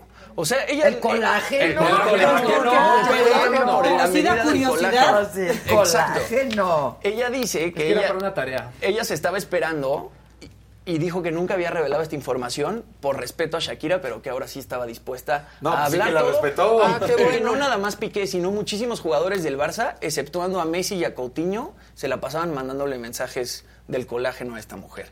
Y luego se hizo muy viral que Shakira se había ido en una ambulancia al hospital. Supuestamente al principio dijeron que le había dado un ataque de pánico, un ataque de ansiedad. Se hicieron virales unas fotos de Shakira este, arriba de la ambulancia y ella publica un comunicado también este fin de semana diciendo, recientemente he recibido algunos mensajes de preocupación sobre personas que dicen haberme visto en una ambulancia en Barcelona. Quiero aclararles que se trata de unas fotos que fueron tomadas el día 28 cuando mi padre tuvo desafortunadamente una caída importante. Este día le acompañé personalmente en una ambulancia hasta el hospital donde se encuentra recuperándose favorablemente. Gracias a todos de corazón por su apoyo y cariño siempre. El papá de Shakira se cayó, se pegó en la cara, él acaba de cumplir Y lo- 90 lo años. adora, ¿eh? Y lo Sí. adora. Shakira adora a su papá. Entonces, así la ruptura entre Nodal y, y Shakira, digo, entre Nodal, No, perdón. no, no, esa es otra, otra. que- otra. Es que tantas cosas. Ahora imagínense Nodal y Shakira. No.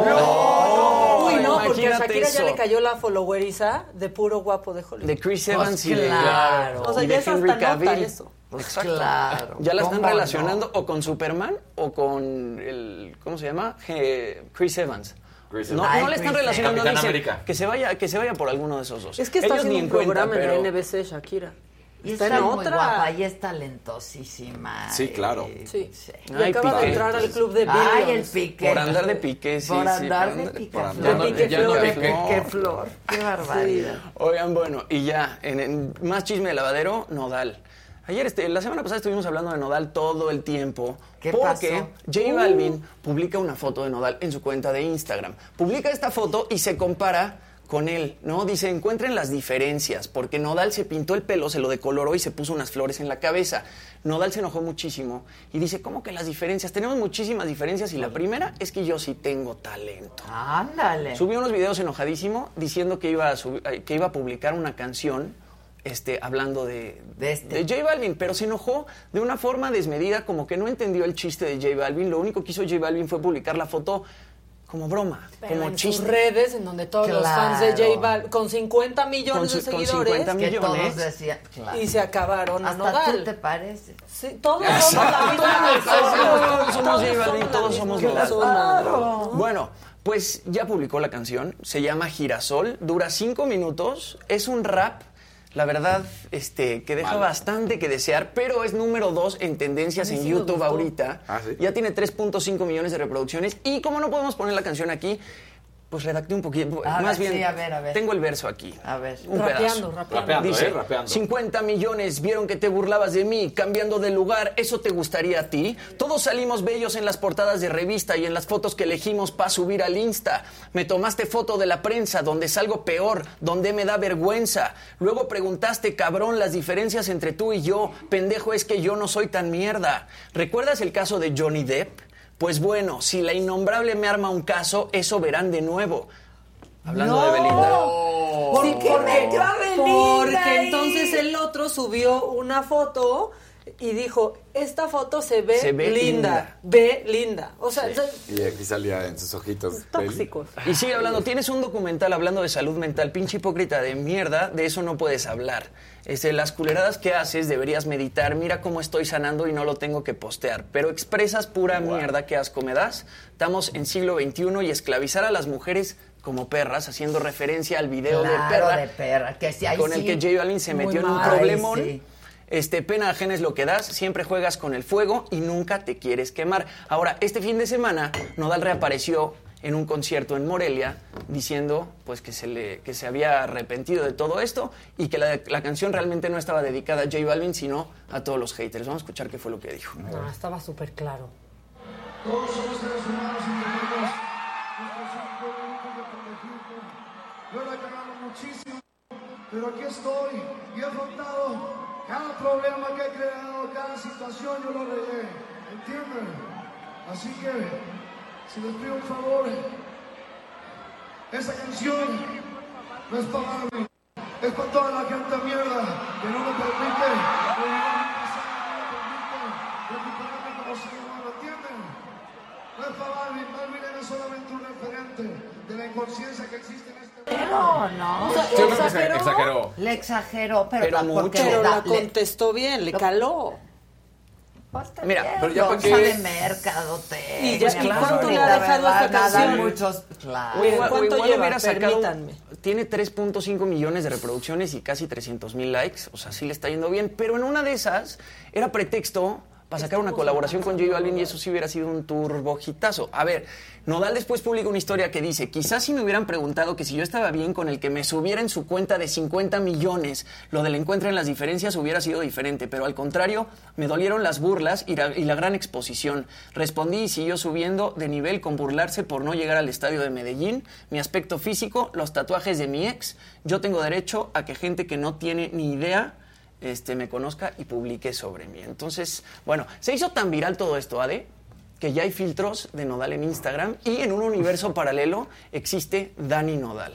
Vamos a verlo. No. Sí, lo tenemos. A ver. Nodal, Dani Nodal. ¿Quién lo hizo? Ah, está buenísimo. Está buenísimo. Bueno, más. Es que estos tatuajes en la cara ya... ya- Así. Ese yo pensé que era filtro, el de la nariz, el No, día está que lo cañón pusimos. Sí, el día que. Y no, sí es el tatuaje. O sea, sí se... Él dice que sí es tatuaje. Sí, Sí, él son dice dos que sí es estos son sus tatuaje. tatuajes reales. Ay, Y los, no. últimos, y los últimos son bastante recientes. Justo el que trae encima de la nariz se lo hizo la semana pasada en un concierto en Hermosillo.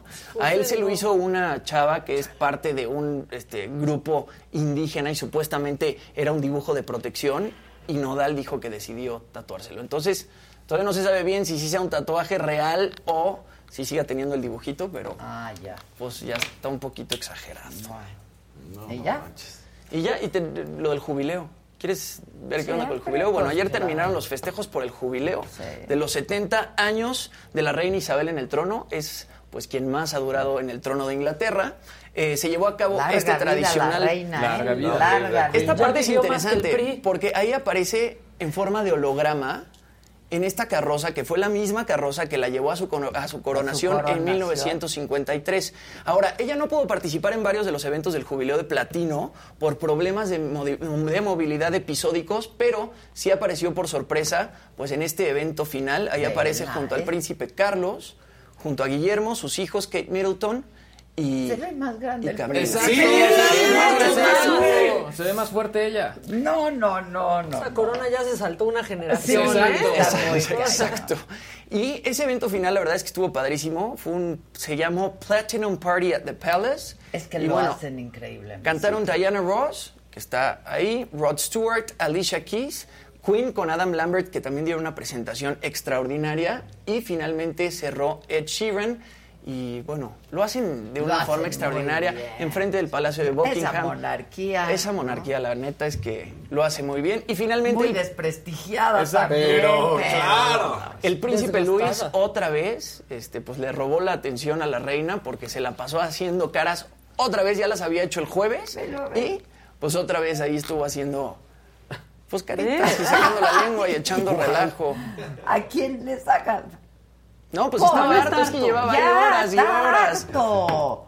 Y mira, de repente Kate lo regaña. Así como de ya la reina quema. No, eh, o sea, como cállate, ya no me digas nada. Ya, mamá. Es que si los niños pobres. Imagínate, en esos actos ahí Se les hacen los Dios 70 mío. años Claro.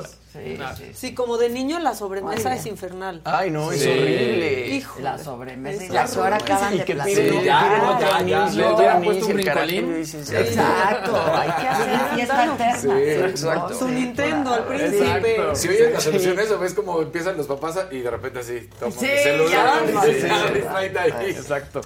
Muy bien, el que sigue, por favor. Viene, viene, viene.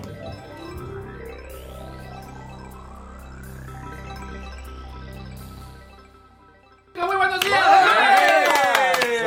Arrancamos la semana con todo. Hoy tengo puras buenas noticias, Ay, ¿eh? qué bueno. Buena noticia, Katia Echazarreta. Sí. Me costó, pero lo dije. Echazarreta. Echazarreta, primer mexicana en el espacio. Sí, está Una padrísimo. Chava que se fue a, a- a los siete años de edad a Estados Unidos, eh, obtuvo la doble nacionalidad y pues bueno, ella empezó a hacer prácticas en la NASA.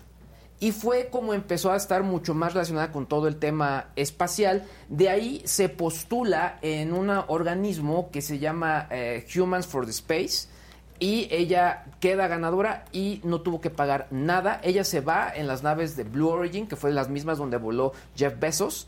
Y pues la verdad es que estaba feliz. Obviamente varios políticos también la felicitaron y se subieron al tren. Pero ella realmente lo que dijo, esta, esto logro es de México y pues bueno, es muy muy padre. Creo que sí, vale la pena resaltar esto. chavita. ¿Pero Muy sí es de chavita. México? Ella sí, nació en no, México. no, pero sí es un logro de México. Es un logro de ella. No, pero lo porque comparte se fue a para el los país. siete Claro. años y estudió en, Pues US- claro. en UCLA. Pero bueno, es mexicana, es Y, mexicana. y yo creo que, mal- sentir yo creo que malo, malo que dijera, pues no, soy- no me siento mexicana. Pero ella tal cual, como que desde siempre. Y de hecho la escuché en varias entrevistas y honestamente creo que no traía acento. O sea, Exacto. que luego les pasa mucho de pronto, Sí, ¿no? claro. Ahora, ella, eh, hay que recordar que sí es la primer eh, mexicana, pero la primer latina fue Ellen Ochoa. Que ella sí es, eh, sí es norteamericana y sus abuelos eran mexicanos. Ellos eran de Sonora y pues bueno, se for- for- forman parte ya como de este grupo selecto de mujeres. Les quiero recordar que las mujeres no iban tanto al espacio porque el diseño de los trajes espaciales estaba Sí, pensado en hombres. Entonces yo sí lo veo como un logro súper importante. Y bueno, eh, la verdad es que hay- hay- pasan videos de ella jamás ya... lo hubiera pensado. No. Por los trajes, pues haces uno de Sí, fácil. Pero bueno, la verdad es que eh, logro para ella. Segundo punto importante, y esto para los que somos creadores de, de contenido, la plataforma Instagram ya le quiere hacer competencia directa a TikTok. Básicamente lo que ya no quieren es que subas tus videos de TikTok a Instagram. ¿Qué es lo que van a hacer? Poner herramientas de edición dentro de la plataforma. Entonces, to- bueno. toda la gente que editaba en TikTok lo Ya va a poder hacer. hacer en Ahora, que son sencillitas, pero la verdad es que eh, son sencillas, pero ayudan a la gente a explotar la creatividad. Y ahora, por ejemplo, en los mismos Reels, que es esta plataforma, puedes poner ciertas etiquetas que había en las historias, como cuáles, encuestas, cuestionarios y también este control deslizante de emojis, ¿no? Que de pronto son como los eh, estas etiquetas que han funcionado.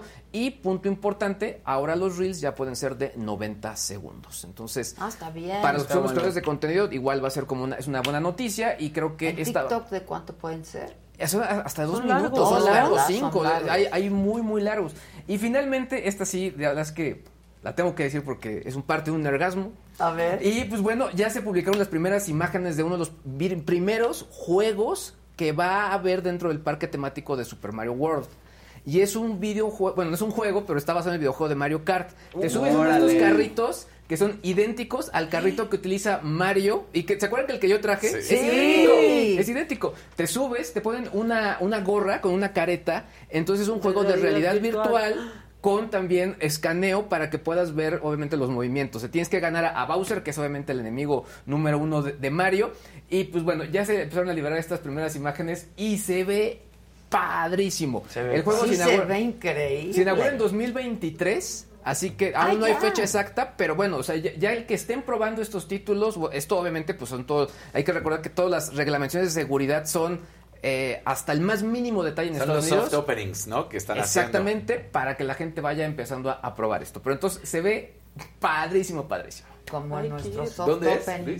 Esto en, en Orlando, Ah. tal cual, va a estar en el, pa- en el parque, en el Universal, ahí va a estar. Está increíble. Uy, No, qué padre. Está increíble. Hay que ir. Hay que ir. Hay que ir, hay que ir, hay que ir. A ver cómo está, a ver cómo está la cosa. Sí, nada más para hacer una prueba ahí, nada más. Muy bien, muy bien. El que sigue, por favor. Echen Échalo, cabrón. Venga, macabrón. Oye, pero vaya.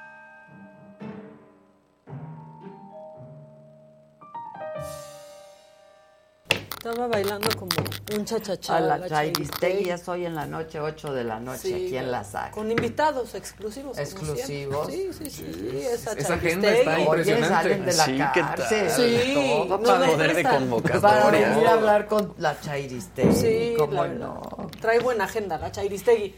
Bueno, ya tuviste a Alito Moreno y a Marco Cortés. Y ayer hubo un desfile de ganadores. Hombre. Les fue muy bien, ganaron todos, Todos, ganaron qué todos. bonita es la democracia, todos ganan. Todos Nadie ganan. pierde. Nadie. Más que la gente. Más Exacto. que la gente. Bueno, Marco Cortés andaba con batucadas, Sí, celebrando, no, no. pero duro. Se le veía desveladón hoy. Sí, Sí. pues sí, Sí, porque mira cómo estuvo la fiesta. A ver. El triunfo magnánimo. Pues estamos. Íbamos por las seis. Y en este momento Poner el carrusel de ganadores. Las encuestas de salida que tenemos, que vamos adelante en cinco gobernaturas y en una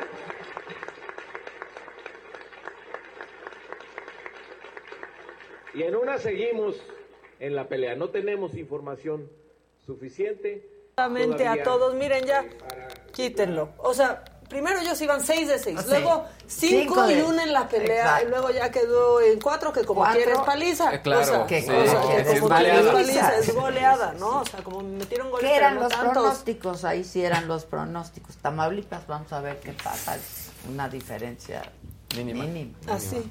Y salieron más ganadores. Van a impugnar. A ver, bien. Echen a los otros. Estamos muy contentas, muy contentos porque por fin logramos el triunfo para Morena. Por fin el sueño se convierte en realidad. La primera mujer gobernadora en el hermoso estado de Durango. Y es gracias a la sociedad que creyó en este proyecto, a la gente que nos dio su voto, a pesar de los pesares. Estamos quedando Que como estúpidas. Que los adversarios los Las otras No, de- vamos a no, quedar como no. estúpidas, amigas. Eso. Festejando, festejando. Su derrota. Sí, su derrota. Y hay otra más, ¿no? Alito Moreno festejando. También. Tengan, ¿eh? Los ciudadanos que conformaron y participaron en una elección transparente, en una elección libre, en una elección sin incidentes y donde queda claro que de manera contundente, como lo dicen las encuestas de salida ya también nacionales, como el financiero, como lo digo de las Heras, está claro que el próximo gobernador será Esteban Villegas, con el voto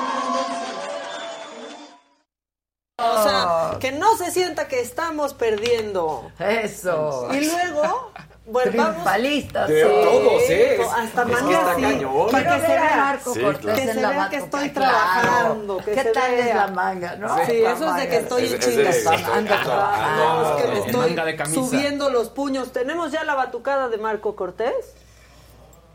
No. Sí, sí la ¿No mandé. la mandaste? Ahí la tengo. Bueno, entonces, ¿por qué no vemos lo que le dijo Mario Delgado a Porfirio Muñoz Ledo el viernes? Porque entonces Uh. Porfirio dijo que el presidente anda pactando con el narco y no sé qué. Se enojó el presidente y, Marco, eh, y Mario Delgado salió a decir pues que ya está mayor. Que ya está ma- mayor Porfirio Muñoz. Que también. Pues sí, o sea, Sí, sí, pero, lúcido, ¿eh? Claro. Lúcido, Sí. la neta. Y lucidos otros. Así, Así a ver. dijo. La tenemos.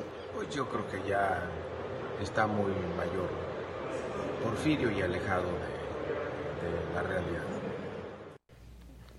Está muy mayor y alejado de la de la realidad. Y ha sido el que más sensato ha sonado.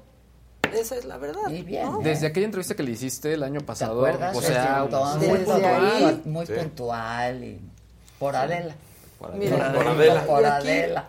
Por Adela. Reenvío lo de la tambora, pero antes otra, otra, como dicen por ahí, lo que es hacerse pipí fuera del vacín. Ajá. Este de plano no dijo perdí, no dijo gané, dijo no es que haya perdido.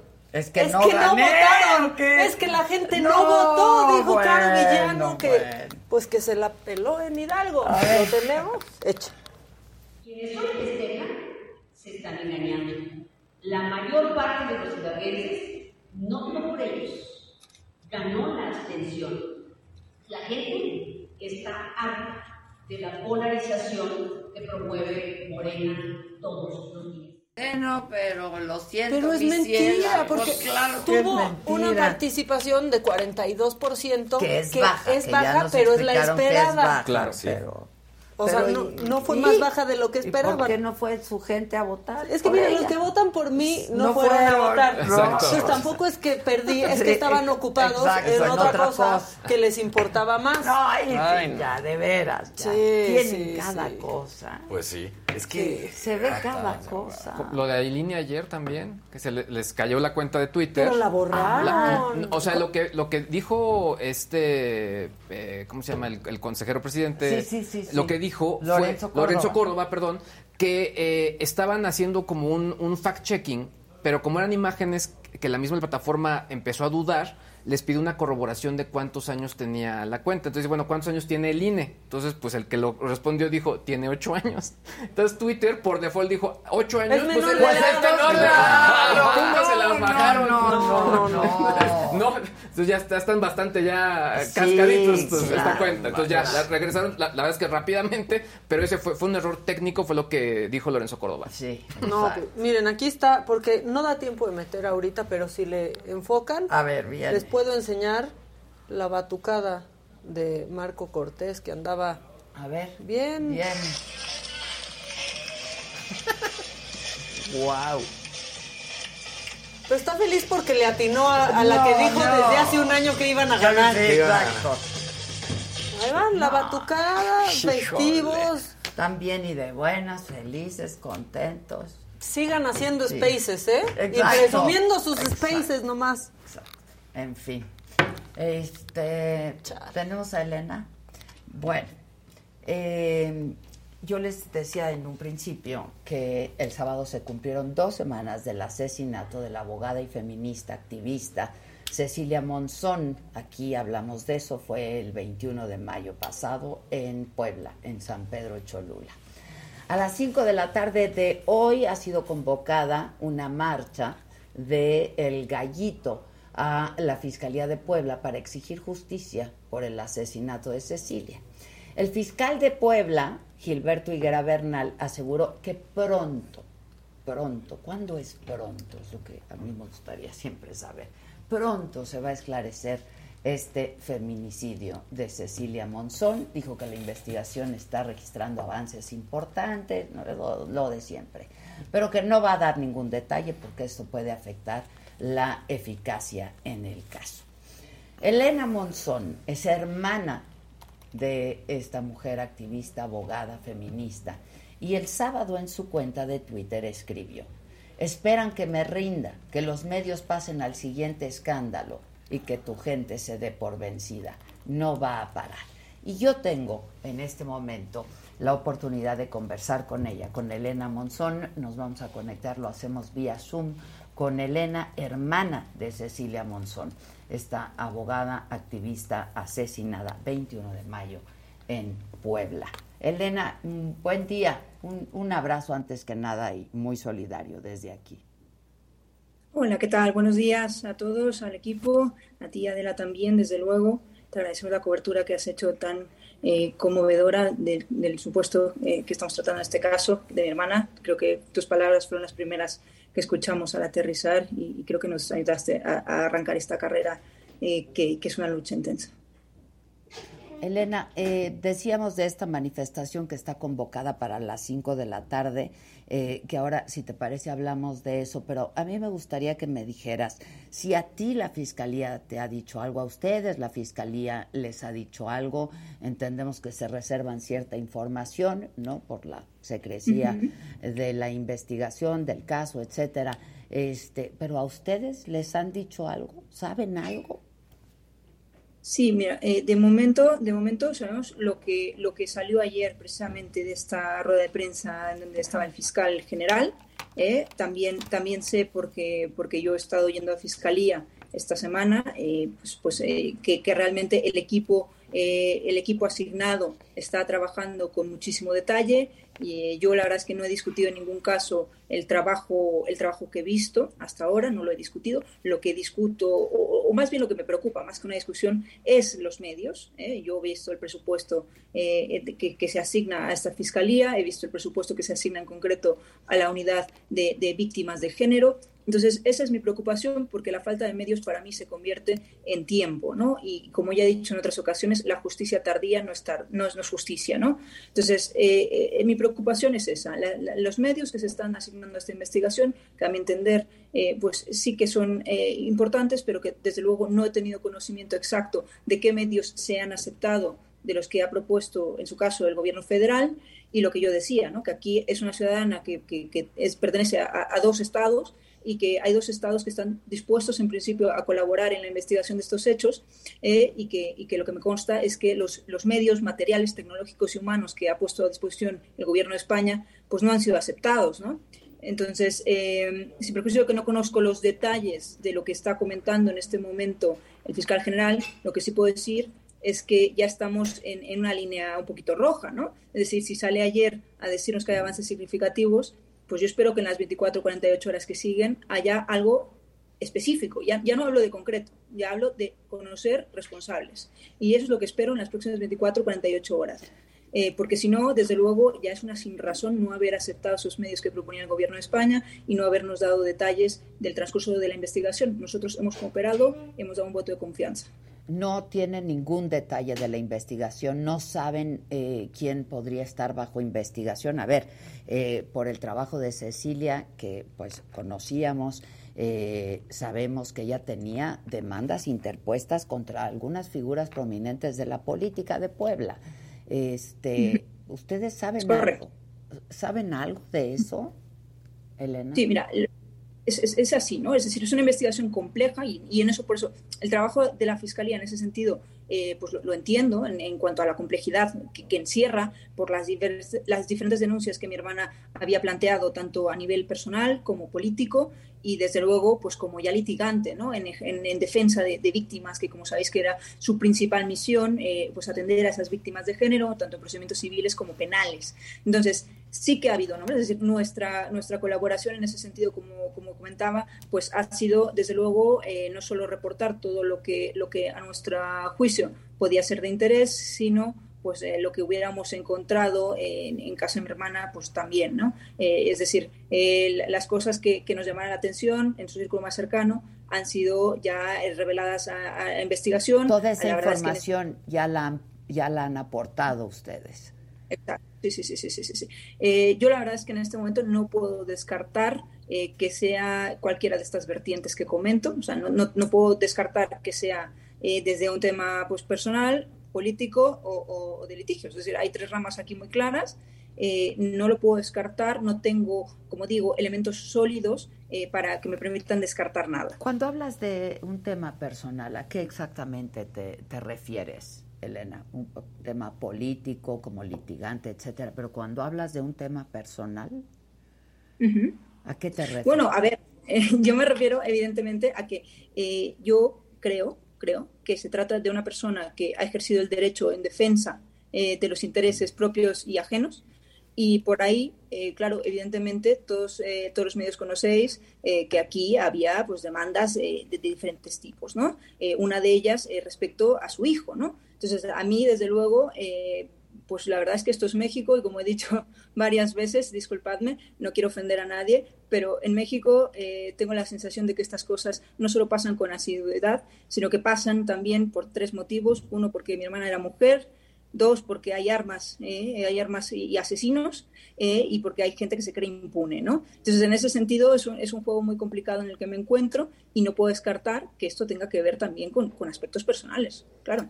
¿Cómo, ¿Cómo se enteran ustedes? ¿Cómo, ¿Cómo se enteran de la noticia del asesinato? Evidentemente, pues supongo que comentaba con ustedes si había amenazas, etcétera. ¿Cómo, cómo se enteran ustedes de, de, de... Sí, bueno eh, el, tema está en que mi hermana, como madre soltera que, vive aquí con su, con su niño, eh, pues eh, realmente no vivía sola. Es decir, toda madre trabajadora, pues, pues al final del día necesita apoyos. la verdad es que mi hermana y la familia tenemos la suerte de contar con, con, una tía que, estaba viviendo con ella mm. en su domicilio.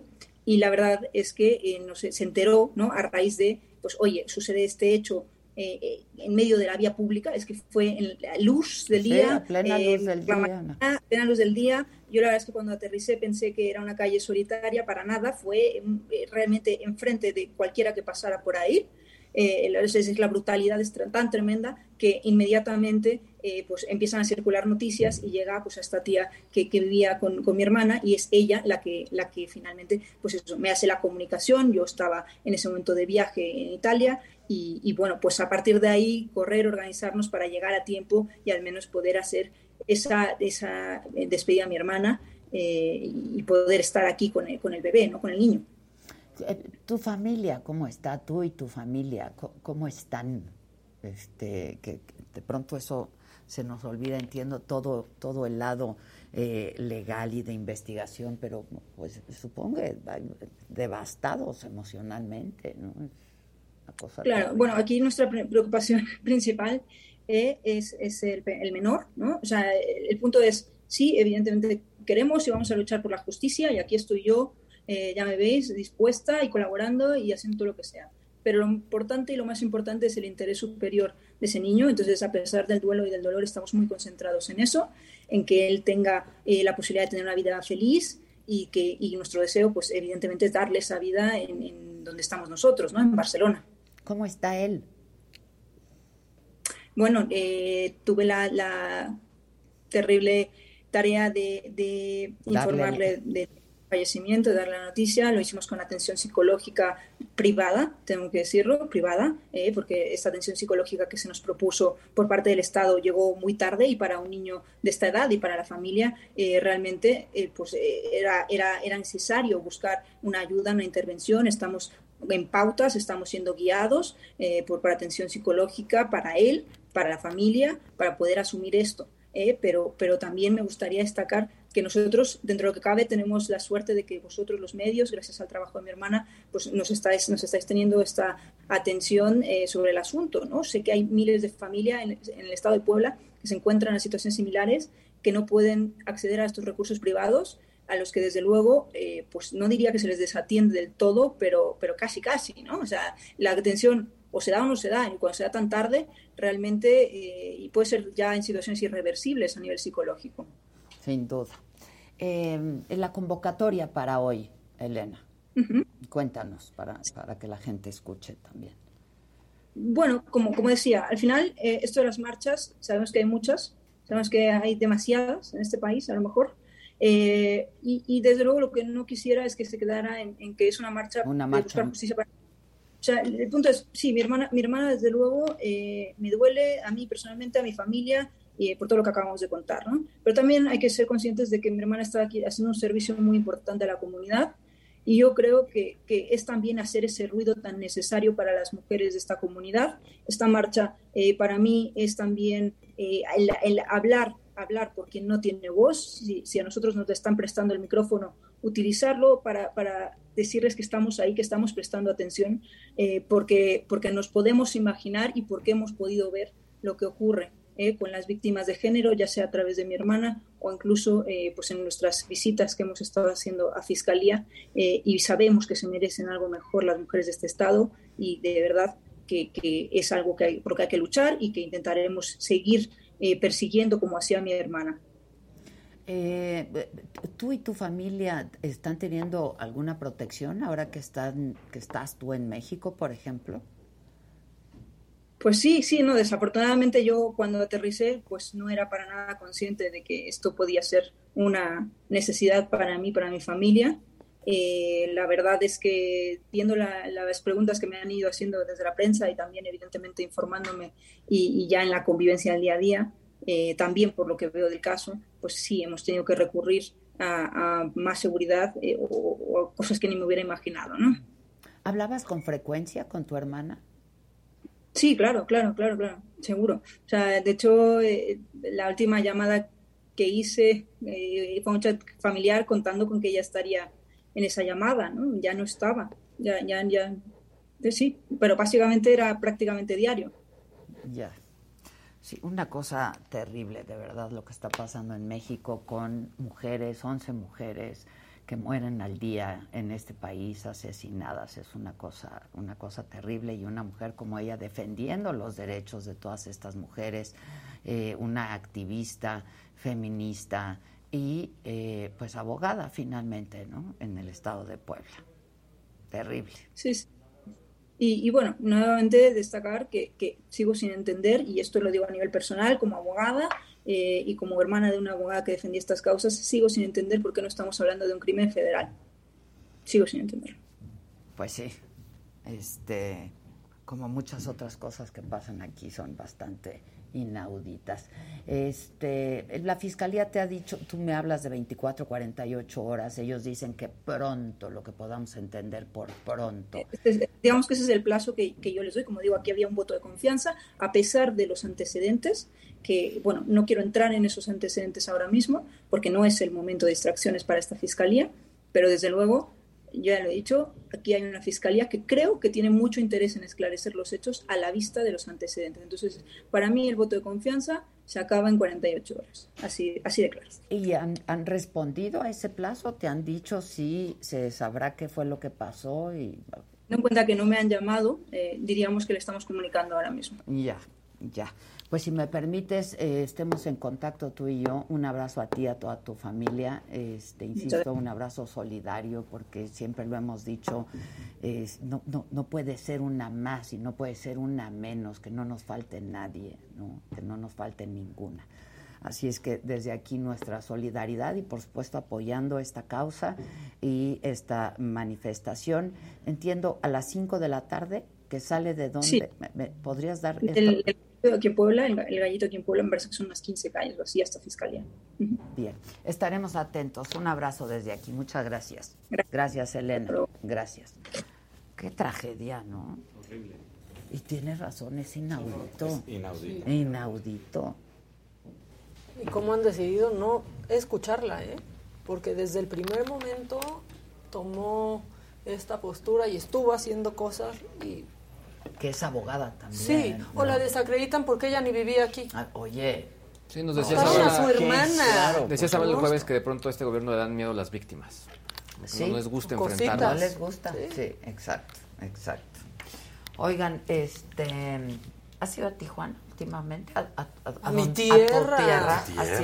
Fui hace poquito nomás de pasadito. Ah, nada más de pasadito. Es que hay un antro que dicen que está bien bueno. De ambiente. ah, sí, de ambiente. Estamos en el mes, del nuestro ambiente, mes. nuestro mes, tu mes. Nuestro mes del orgullo que es todo, de todos. Que de verdad que ya es de todos el orgullo. Claro, sí, por supuesto. a menos que sean Lili Telles, pero eh, eh, exacto, exacto. Es que por ahí estuvo el Jonathan Padilla y se metió a uno de estos antros.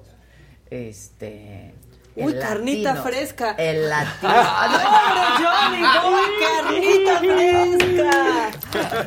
fresca! A ver, ¿qué pasó, Jonathan? Cuenta, cuenta.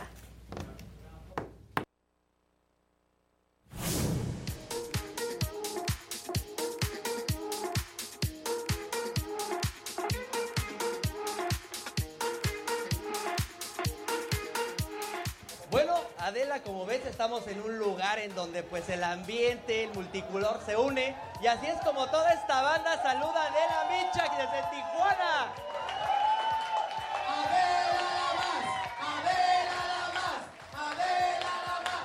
Adela la más. Tijuana es un atractivo internacional, pero además es un lugar en donde la inclusión es pieza clave para la diversión y el entretenimiento. Y el antro latinos es un ejemplo para la comunidad LGBT. Adela y los micrófonos de la saga se metieron hasta los camerinos de latinos aquí en Tijuana. Y me encuentro con nada más y nada menos que... Cristal Córdoba. ¿Desde cuándo haces esto de imitar a mí? Ya tengo como cinco años.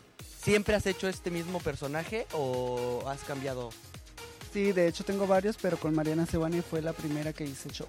¿Cuáles tienes? Hago a Natalia Jiménez, hago a Marisela, Julieta Venegas, a Nati Natasha. Este, son las básicas de, de, hoy. El objetivo es que la gente que va a ver el show se sienta que está ante el artista real. Y aquí en Latinos, los artistas más famosos salen al escenario.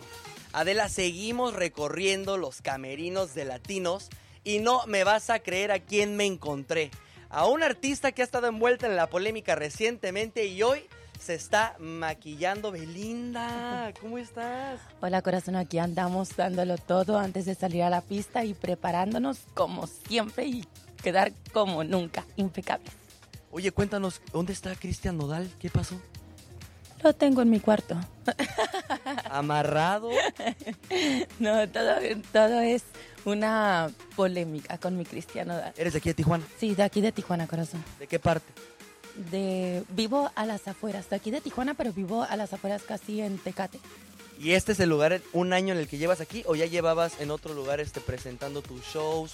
Tengo dos años dando show y un año trabajando aquí en Latino Este lugar une lo que en la vida real está totalmente separado.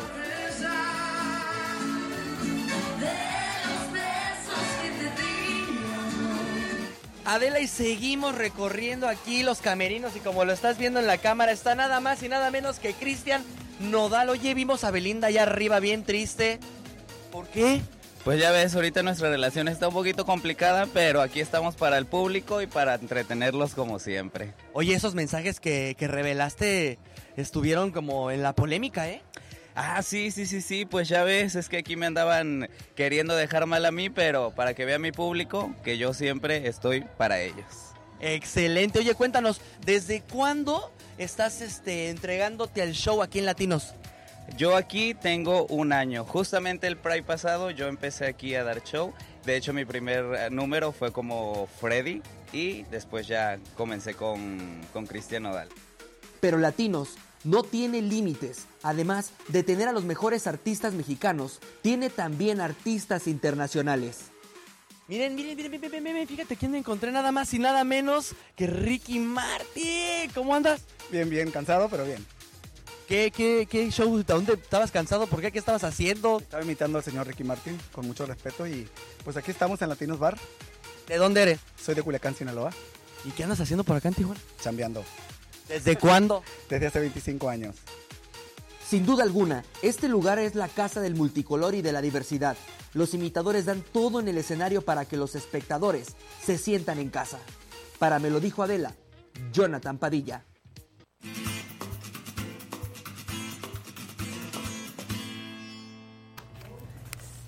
Mi querido Gustavito, qué viene el Jonah. ¿Viste Belinda? Qué bárbaro. Qué impresión. Qué no traigo lentes. Pero sí se veía igual, ¿eh? Lo que me asustó mucho fue que se me ve el pelo rojo, rojo, rojo. Ahorita, como que ya se pasó el retoque. ah, Sí, ya la sí, ajena, sí, la ajena. Ya está saliendo el rosa Está debajo del saliendo negro. el rosa, sí. No sé qué va a pasar ahora con mis clientes de derecha cuando me Ponte un pero- tratamientito. Sí, Karma no, no, Píntatelo. Exacto, Negro. Vicente Fernández. Negro. Vicente. Bueno, muchachos, pues fíjense que hoy les voy a, le- hay una presencia aquí y les voy a hablar de una cosa muy curiosa.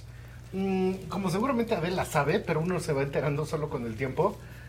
Cualquier cosa creativa, cualquier cosa que uno haga, cualquier emprendimiento, se trata de, como dicen en francés, la locura a dos, porque de a uno no se No puede. sale. Entonces la gente cree que hay gente creativa allá afuera y dicen, ay, sí, fulano es muy creativo. Sí, Van Gogh, su hermano. Este, Frida siempre va con Diego, ¿no? O sea, siempre es Diego y su Frida. Entonces, resulta... y su y Frida. su Frida, su Frida.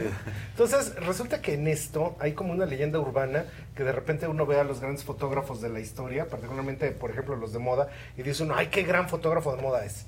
Y esto es la mentira más grande que La existe. producción. Porque la producción, Pues ¿dónde sí, está? ¿Dónde está? Entonces, por ejemplo, Richard Avedon, que es de los fotógrafos más grandes que han Sí. existido, pues es, el cuate sabe hacer fotos, sabe tomar las fotos, es un genio en la imagen, sí, pero no hay manera de que tú seas un genio fotográfico y al mismo tiempo consigas a la modelo, la ropa, estés pensando cómo se va a ver todo esto. Claro. Entonces hubo una mujer que se llamó Polly Melen, que ella fue como la dupla creativa de Avedon. Y así como decían esa frase de antes que ahora es muy cancelable y que seguramente si la digo ahorita me, me condenan al ostracismo en las redes, que detrás de cada gran hombre hay una gran mujer, pues detrás de cada gran fotógrafo hay un gran estilista. Claro. Entonces resulta que Claro. esto, eh, la dupla de, de Avedon con Polly Melen es indudable. Annie Leibovitz, Annie Leibovitz hace las También, cosas que tiene que hacer, claro. pero cuando está Grace Coddington atrás, es otra Annie Leibovitz, ¿no? Y entonces resulta que yo, pues con los años, siempre haciendo proyectos, siempre haciendo cosas, un día estamos haciendo una, un, pues, un shooting y llega, un- o sea, hay una cantidad de ropa que fue así de, Dios mío, ¿qué es esto? Y esto fue muy impresionante porque en el tema del styling hay así como los dos extremos, ¿no? Desde las personas que pueden articular realmente identidad y ver cómo expresar a través de la ropa el concepto del fotógrafo hasta el pierde prendas.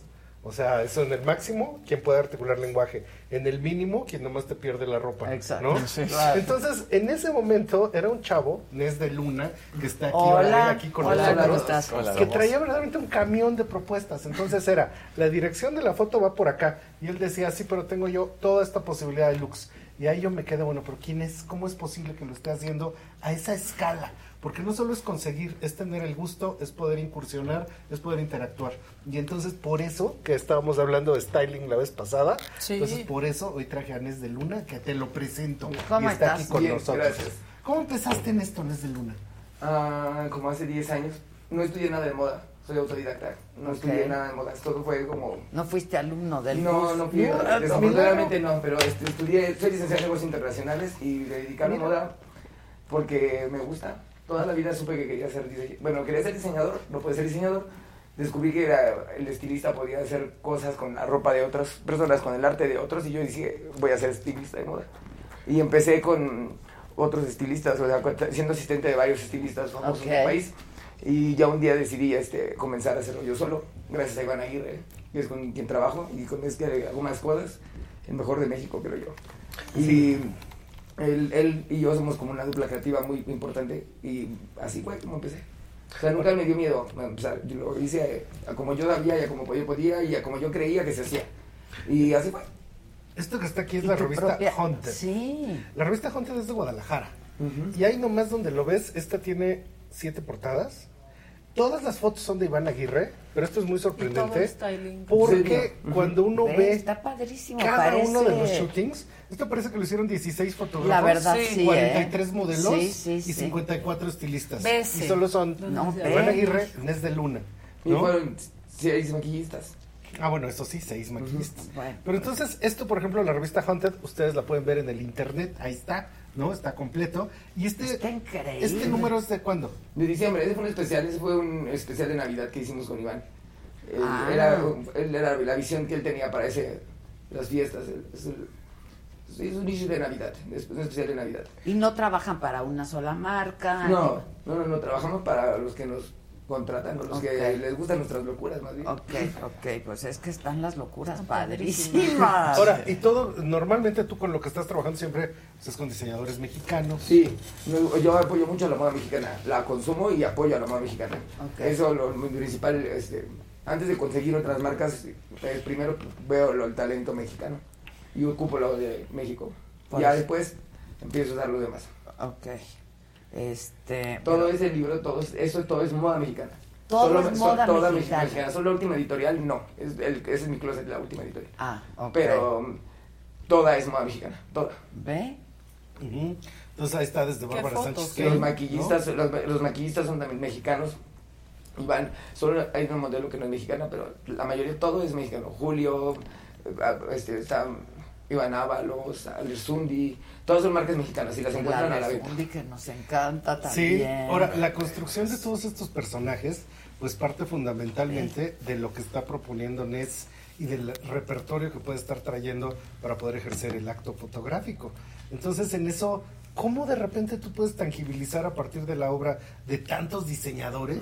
O sea, ¿cómo puedes tú pensar en cómo llegar a una solución posible? No sé, es como, solo voy, veo la ropa y empiezo a imaginarlo. Entonces es como... Pero tienes un plan previo por parte del fotógrafo. Ah, sí, sí, sí, tengo una O sea, dirección creativa a de Iván. idear Sí, sí, sí, lo que Iván, quieren. exacto. Y él, me- él me manda a veces solo una imagen y me dice, haz esto, la referencia. No me manda más cosas, es como una sola imagen y ya. Ok. Una a veces incluso, no es como que mande un mood board o varias, no, no, no, es una foto que inspira a él y a veces que ni siquiera es moda, lo que inspira a la editorial. Y eso me manda y es como que empezar a crear a partir de ahí. Y Creo que es escuchar mucho a la persona, qué quiere, las referencias que te da. Si escuchas a las personas, tú sabes qué va a querer con sus referencias.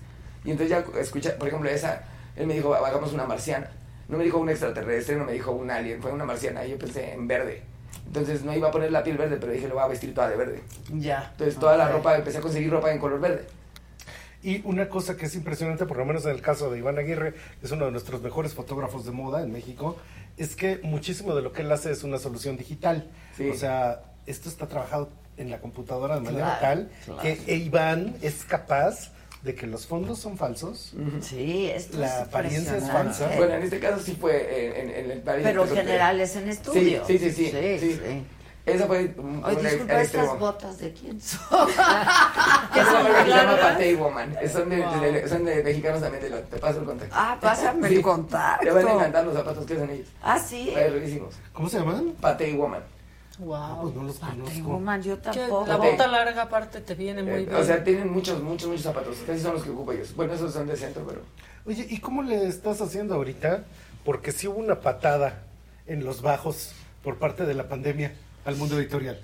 Pues con lo que tenemos, trabajamos con lo que tenemos y donde publicamos donde podemos. O sea, no hemos dicho en ninguna publicación que no. O sea, es donde hay oportunidad de publicar, publicamos. Y con la ropa igual, o sea, trabajamos con lo que tienen los diseñadores. O sea, es como No ayudarnos. mandas a hacer algo especial. No, solamente que sea muy, muy específico Ok. lo podemos mandar a hacer, pero la, par- es casi siempre trabajo con las colecciones actuales de los diseñadores. Ok. O sea, es como buscar, investigar y estar revisando cada uno de ellos. Oye, pero es que con la pandemia un poco Todo. hasta separaron los préstamos Todo, sí, sí, sí. Sí, porque la ropa, bueno, además este, el, el, el virus se quedaba mucho en la ropa, era donde más tiempo se quedaba. Claro, Entonces, claro. también nosotros... Ah, eh, dejaron de sí. prestar, sí. Entonces aprendimos, a, a- tuvimos que aprender a desinfectar la ropa, a hacer, o sea, todo el proceso cambió.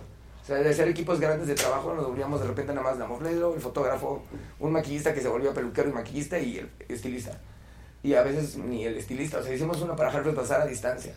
Entonces nada más estaba, la modelo se, sí, la modelo se maquilló, la modelo se pintó, Annie Van Rickley fue. Y eh, ella solamente llegó a los looks, yo los mandé todos como al vacío, desinfectados, ella se cambió.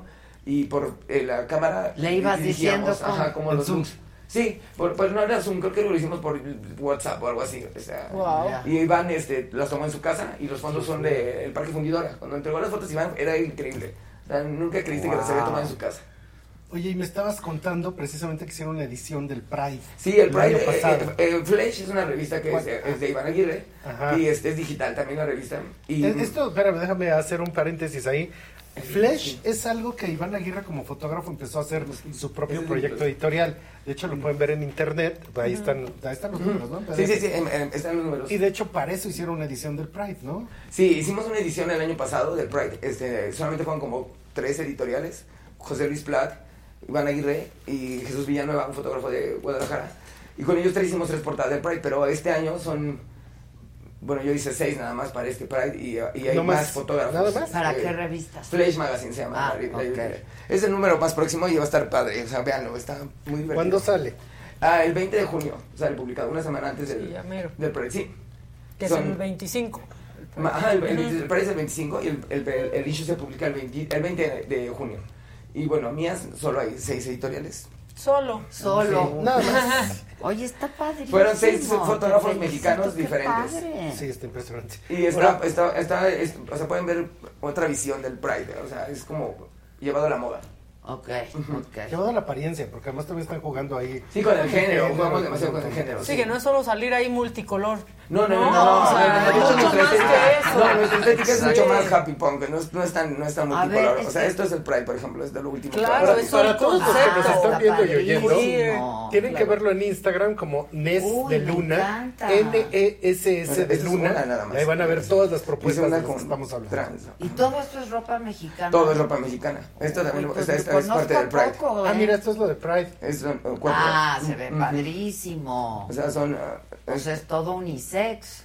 sí, o sea... Eso les falta Uy, edición qué padre. Son seis editoriales y, y seis fotógrafos mexicanos. Pero esto todavía no se ha visto. Todavía va no. a salir. Adela apenas vio una parte. O sea, Adela Sí, ahí, por Adela. Ella sí lo Pero vio. está padrísimo, tienen que verlo. ¿Cuándo se publica? El 20 de junio, el Ah, Pride, eh, ok. el Flash, Flash Magazine, es la Ok. revista. No, está increíble. Eso es, eso es fascinante. Y una de las cosas que también son muy curiosas es que de repente, pues la gente se avienta a estudiar moda para poder entender a lo mejor la confección, pero efectivamente los stylists vienen de otra idea completamente distinta. Es poder contar narrativas a partir de la Claro, ropa que son probablemente historias. ya existe. Es que cada foto es una historia. Cada foto es una historia, pero cada apariencia es una historia. Claro. Y de hecho, Adela Micha en un red carpet, pues no es la Adela Micha que da No, la noticia, pues que no, da la nota, claro, es totalmente no. diferente, porque tiene que contar otra historia. Claro. ¿Cómo te va en eso con el trabajo, con todo esto que serían las celebridades? Ah, pues depende de la celebridad.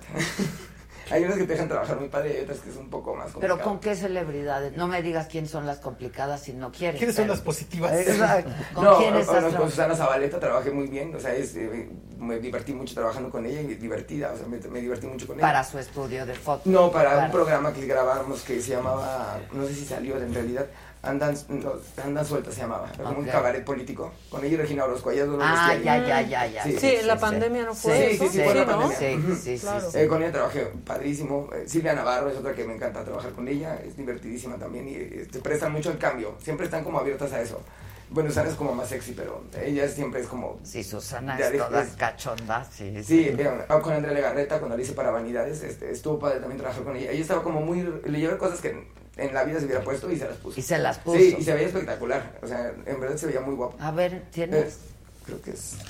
Yo quiero ver a la Andrea es muy divertida, la sí, verdad, es y se presta-. Ah, es que mira. así me encanta. Ah, para la portada del guapa. Vanidades. Sí, fue como la, Estuvo la por nueva toda etapa de la Vanidades. ciudad. Cambiaron toda la, la edición y todo la- el diseño de la revista y a mí me invitaron a hacer a, a- a ella. Uy, qué padre. Y la verdad que sí estuvo padre. No, me- no me esperaba ese look de Se portada. ve bien la guapa, ¿eh? Muy guapa. Ese look yo no me lo esperaba de portada. De hecho, no era opción portada, pero cuando la vi fue. Bueno, ¿Te gustó? Mucho. ¿Tenías otra Eh, favorita? además que ese fue un look como, que- como el que tuvimos ahí ciertos, este, ella no quería, yo sí quería y la convencí. Porque es muy sexy. Eh, sí, era demasiado sexy y ella no quería verse tan sexy.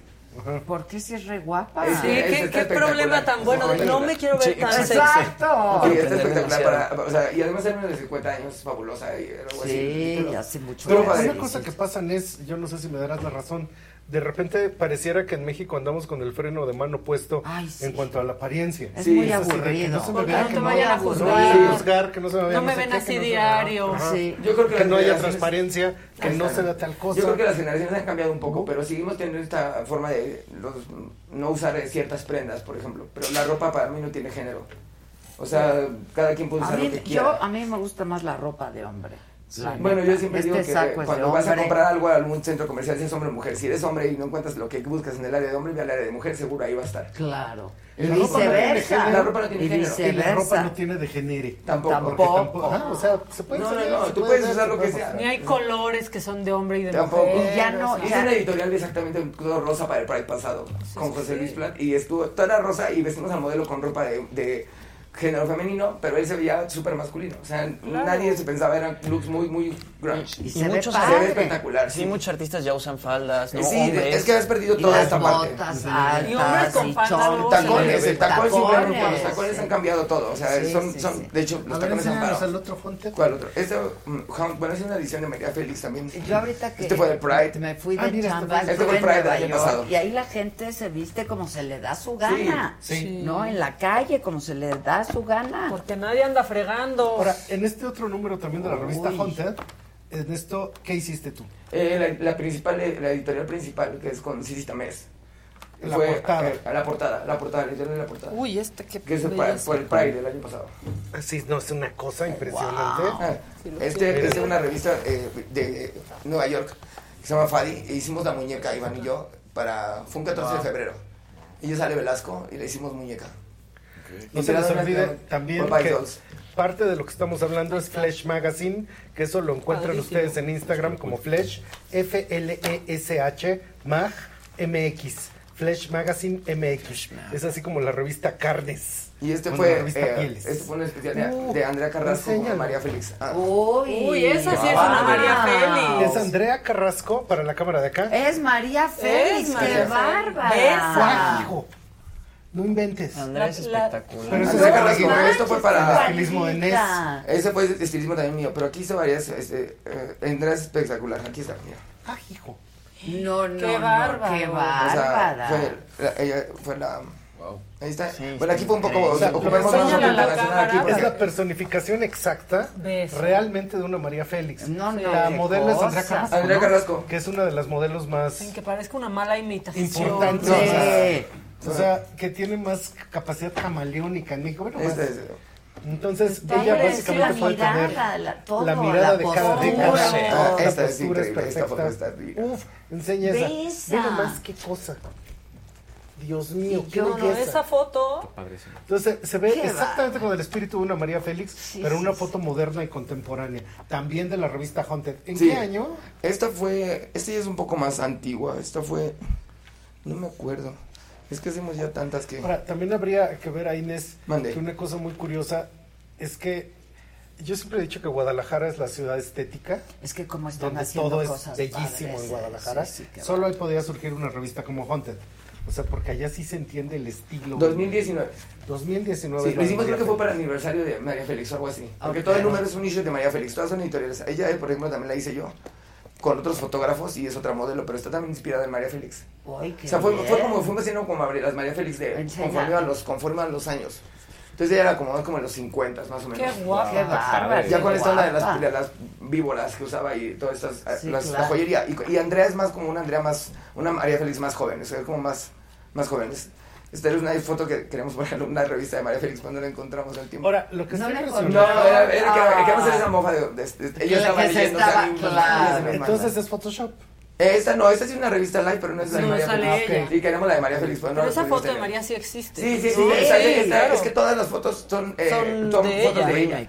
O sea, son como fotos que están inspiradas en los looks de ella. ¿Y tú cómo le haces Nes para hacer un Nes de Luna para Iván Aguirre, pero hacer un Nes de Luna para otro fotógrafo, hacer un Nes de Luna para una revista donde está Andrea Legarreta? O sea, son una multitud de lenguajes.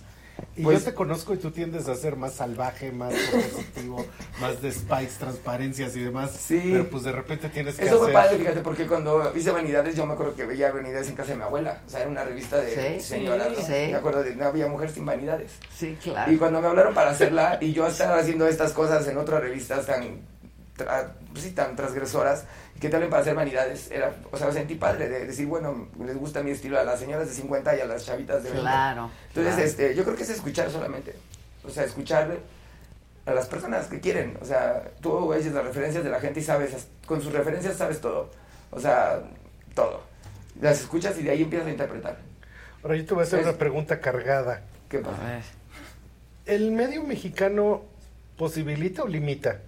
Porque una cosa que yo siempre he dicho en cenas, restaurantes y bares, es que si a Iván Aguirre le hubiera atacado a Europa, Iván Aguirre sería trillonario. Sí. O sea, porque es un fotógrafo extraordinario, a veces que no crece tanto por el tamaño del medio de México. O sea, Sí. porque tenemos un medio editorial que no permite tanto, que no es tan la propositivo. Creo que por eso, que por eso, creo que por eso nació Flash. Hay un error Creo que- geográfico. Sí, creo que por eso, creo que por eso, creo que por eso nació Flash, porque teníamos todas esas limitantes. Sí, la revista de Iván donde yo trabajo, es- por eso nació Flash, porque eh, nos ponían muchas trabas, era mucho de esto no, esto no, esto no. Entonces Iván creó Flash porque fue ahí donde hacemos lo que queremos hacer. Y es, eh, yo creo que Flash es una revista de moda para los que hacemos moda. Es como un poco más... eh, Y muy artística, Sí, o sí, sea, sí, sí, muy es, es un poco más de, de arte, pero por eso nació Flash. Y sí hay más limitaciones. No, la gente no es tan, todavía no es tan aventada para hacer No, cosas. no, no. No te dejan a veces hacer todo. Siempre tienes como, tiene que pasar un filtro. Entonces nosotros siempre hacemos editoriales mínimo de 15 looks, 16 looks. Porque sabemos que de ahí la editora va a quitar cuatro y de ahí las que a nosotros no nos gusten cuando estamos trabajándola. Eh, Iván, por ejemplo, a veces quita uno o dos. Es raro que quita alguno, pero Que es- no le gusta. Que no le gusta, pero por Ok. algo, no porque la ropa, sino la, No, la, por la algo, luz, la la foto, algo Ahora, no lo que a mí más me desespera es cuando dicen, es que la gente no lo va a entender. Y es así, la gente se la vive 10 horas diarias en Instagram. Eh, La gente 10 sabe horas más que tú. diarias. Yo creo que, yo creo que cuando tienes que explicar una editorial tuya, no lo hiciste bien como estilista. Claro. Porque tienes que contar una historia a través de la ropa. Claro. Yo pienso en cada, cada personaje, cada historia de nosotros es un personaje. A lo mejor es uno en la mente de Iván, otro en la mía, pero es una historia. Estamos contando una historia. Tú ves una foto y te quedas con que quieres ver más o ahí se acabó. Pero contamos algo. Si tú ves una foto bonita y no hay nada que te transmita, no lo lograste, creo yo. Exacto. Oye, ahora en el mundo, mira, ahí está tu Instagram, Nes de Ah, Luna. es Ahora ah, en el no. mundo de la misantropía, donde todo el mundo quiere estar encerrado en su casa, fingiendo que trabaja en el home office. Sí, fingiendo que trabaja, güey. Estoy harta de que finjan que ¿Se acuerdan cuando decían, trabajan. el home office va a ser el camino? Yo digo, no, es el camino, ya es es el tú. camino. Ya. Esa- es el editorial es una sirena, eso está increíble. Ah, mira lo de padre. Atlantis. ¿Cómo le haces tú? estar Ay, no sé, porque yo te la, hago la pregunta la la pregunta era, ¿cómo le haces tú para estar en contacto con todos estos diseñadores? Pues sí, porque esto es claro. un ejercicio ya no de creatividad, sino de relación. Ah, esa es, Mándanos eh, es- cosas. es este, esa- Está magnífico. no sé, es como, pues no sé, se- dijimos hagamos una sirena y vamos a hacer una sirenita, como muy, ter- muy Eso tierna. fue para una revista Sí, para Fadi, de, de Nueva York. de Nueva York. Sí, Es esta, ¿no? Es esta revista, ajá. Aquí hicimos a Ale Velasco como una muñeca. Se inspirar en unas, unas muñecas como de porcelana. Wow, Ajá. enséñala a la ah, cámara. perdónenme. A ver, Impresionante. Otra Eso vez Iván Aguirre. Este Iván Aguirre, ajá. Y todo esto, todo esto fue ro- este, ropa interior, o sea, de- de- un trabajo cada uno porque tuvimos que buscar, tuve que buscar ropa interior con Rebeca Gameros fue la, la encargada casi de todos los looks de aquí. Pero ahí sí ¿El- el tuvimos que trabajar como con ella. No, Ah. la ropa interior. No, el maquillaje fue Mónica Godínez. Ah, mono. Mónica, así, Mono. increíble Mónica. Y la modelo fue Alejandra. Esto lo hicimos en la pandemia. De hecho, el equipo fue, Ah. éramos nosotros tres y Ale Velasco. O sea, fue chistosísimo. Yo necesito que la gente nos empecemos a sentir libres y a vestirnos como se nos Sí, claro. De verdad. La de ropa verdad. es poder, la ropa te eh, da fuerza, la ropa te identificas con la ropa, la ropa es una herramienta para decir muchas Y ahorita está tan padre porque es completamente libre y puedes agarrar algo que tienes Lo en que tu sea. vestidor de hace 15 años, de un color y te lo pones con una camiseta de otro, De otro color, color, ¿no? Y pues. También es, que es como, como es como expresarte a través de la ropa. Lo que tú traes es lo que te va a. Pero hasta desde el interior, o sea, la ropa interior es como. O sea, lo expresas desde ahí. Tú te sientes poderosa si traes algo dentro de que sabes que te da poder. O sea, tú sabes lo que traes puesto. Sí, es, es una como bolsa, decir, unos zapatos, es, es, la, es que la ropa es como, te lo dice la palabra, arropar. O sea, te arropa. Sí. Y no ropa. tiene que ser cara, no tiene que ser cara, no tiene que ser de marca. Exacto, exacto. Esa es una de las grandes cosas del estilismo que de verdad se pueda hacer con algo nuevo, algo viejo, algo azul, o lo puedes algo como para la sí, para la. Sí, por eso mi perfil dice sorceress, porque es así hechicera. Ah, sí, porque a mí me encanta mezclar marcas. Sí, porque somos hechiceras, todo lo que brilla es oro. Yo odio cuando una gente se viste de la toda de la misma marca, bueno, qué aburrido. Ah, bueno, eso pasa, eso ha estado afectando al estilismo porque las marcas ya te mandan total looks. Exacto. O sea, ya no puedes hacer tampoco tanto con lo que te mandan. O sea, es como Sí. Ya estés el look así y lo tienes que poner así. Pues sí, pero sí, es que también eso no pueden hacer. No, eh, pues no es lo que están haciendo. No, no, no, lo podemos. O sea, ahorita ya hay marcas que Dior y Chanel ya te mandan total looks. Exacto. Entonces ya no puedes cambiarlos. Como condición para prestar. Pues sí, Exacto. ahora lo, lo, que. Pero siento yo que puedes seguir haciendo estilismo con ello. No te dan la libertad de crearlo, pero tú ese look le encuentras la historia exacta para poder meter la prenda. Y precisamente sí, eso que tú pero dices. No, pero ya no juegas con tanto. ¿Cómo están las grandes marcas en México? Ahorita están haciendo préstamos editoriales con sí, Valenciaga. Sí, sí, todo, bueno, Valenciaga, el señor muerto. Este, mm. muriéndose el señor Valenciaga con, si viera lo que están haciendo con su marca, pero este todas las demás se consiguen. Todo, ¿No, te gusta lo que hace Valenciaga? Me gusta, pero está divertido, pero no me, encantaba Cristóbal Valenciaga, es el maestro. Cristóbal Valenciaga, sí. ¿Qué diría de los tenis rotos? No, bueno. No, no, no. los no, no, tenis. Los tenis está en una de esas nos acaban gustando. No sé, soy como soy muy fantasioso en la moda, me gusta mucho esto de la moda como realidad, como fantasía, como algo que ves y te crea una sonrisa. Creo que la moda es, sí. es, una, es una ilusión que todos podemos divertir, todos claro. podemos usar, todos podemos ver. Es el sitio de ver una revista de moda es que sueños. Es padre tu cadena, exacto, exacto. ¿no? O sea... Es padre cuando ves a las chicas que hay un look que ves en la calle y de repente ves a alguien vestido y dices, ay, yo hice algo similar. Exacto. Me pasó sí, con la, cuando, hice, cuando hice las novias para vanidades, no, para, para caras, la revista Caras y el especial de novias y me dijeron, haz lo que tú quieras. Y yo les dije, no saben lo que están diciendo. Sí. A mí esto no me causa una sonrisa, me causa una sorpresa. Es tan hermosa. Me causa magia, me, me, deja pensando. Está increíble. Es lo que yo nunca he visto. O sea, sí me pone de buenas, me alegra. Pero lo que veo aquí es una extraordinaria creatividad. O sea, todo, en toda la manera en la que se detrás de cámaras, todo, todo, lo que hay detrás de una cámara. Por ejemplo, ahí para agarrar los aros éramos tres personas ahí, mm. tomando los aros con abuelo. Sí, a eso sí también. Es, es. Los backstage son muy divertidos. Los backstage son muy divertidos. Y además con Iván. ¿Lo documentan? Eh, eh, sí, por, para personalmente. Para sí, personal, sí, lo, documenta. Es que está padrísimo. Con Iván es increíble. Te queda, te queda grande la ropa y pásate un, un clip, ¿no? Una pinza del pelo. Si ustedes no han visto mis, la espalda de una modelo, es. Sí, sí, con doble contacto. No, te pasa también que el fotógrafo. Iván, no, pero hay varios fotógrafos que el, el vestido más caro, color blanco, y te dice, tírale en un charco pues se puede tirar ahí. Y tú de, sí se puede tirar. Yo les digo que sí. A ver si de veras que lo van a hacer. Yo, ah, propongo, sí. yo propongo, nadie me hace caso en nada de lo que yo propongo, pero yo propongo que Iván Aguirre y Inés de Luna se agarren a Adela sí. Ah, sí, claro. y le hicieran algo así. Pero que nos. Que nos dejen trabajar editorialmente. A ver, ya, háganme un proyecto. Okay. Sí, ¿No? Sí. Iván, Iván, ¿dónde estás? ¿Dónde Iván, estás? Aparece. Me ha de estar viendo. Iván me está me viendo. Me está viendo. ¿eh? Sí, no, ¿por qué no tú eres bien habitual? Bueno, en, en, en, en, mi Instagram está la última editorial que está en mi Instagram, es Esmeralda Pimentel. Y ella llegó con nosotros así diciéndonos. Soy una modelo. O sea, soy una modelo. Y nomás nos tocó cuando estaba con el cabello súper cortito. Y estuvo este, bellísima. Ella se dejó hacer lo que quisiera. Wow. O sea, Esmeralda se fotaza. Sí, sí, sí, no, pero, pero ella, llegó con esa actitud de, de, yo soy una modelo más, no soy Por favor, háganle caso a lo que está diciendo Gus. Ok, pero vas, te vas a dejar lo, lo que, que me quieras. Se super deja. Ya, hasta me dragué. Ya, ya me hago peluca naranja. ¿Crees que algo la va a detener? No, perfecto, está perfecto. Entonces yo me comprometo que vamos a hacer algo con Adela. Ya está. Voy a decir a Iván. Ya está. Sí. Bueno, ya estás escuchando, Iván. Iván, escuchando. Iván, Iván, Aguirre. Iván. Iván Aguirre. Iván Aguirre. No, felicidades. A mí esto me encanta, la verdad. Es divertido, ¿no? Este. Es para que la gente se divierta también. Pero sabes que Adela, también estas propuestas, o sea, todo esto que es como un mundo creativo, pues la revista Jonte de Iván Aguirre, es de Luna, etcétera, vienen como de un mundo diferente a la revista que puede ser muy convencional que de repente tenemos en el puesto de periódico. Sí, sí, sí. Que de repente es demasiado beige, ¿no? La modelo viendo su pie con cara de que no tiene expresiones. Sí, sí, de hueva. En una hacienda De abandonada. sí, en sí. una Mujer viendo seca. al horizonte. Viendo al Ojos de vi- ojos de viento. Etérea, con etérea, Etérea. maquillaje ligero. O sea, ya no sabemos todo Natural, fresa. Bueno, nosotros casi no metemos pelo, eso es algo que nos caracteriza un poco, no metemos casi pelo en las modelos. Pero ponen cosas. En la cabeza, son en la cabeza. ¿Para qué quieren pelo? No. Dios, qué bien se ve. Y ve, ve. Mira, dice que, que- Dije, dice qué fotaza. Sí, qué fotaza. Que qué buena foto, sí, qué buena foto, pues es que es maca, casi, casi. Ve esto, ve esta pe- Es persona. es un modelo de Guadalajara. Qué Es un modelo de bárbaro. Guadalajara. Eh, es- es-. Uy, qué guapa. Vean qué qué guapísimo está este Ella se parece a hombre. Linda Evangelista. Ah, Qué es cierto. bárbaro.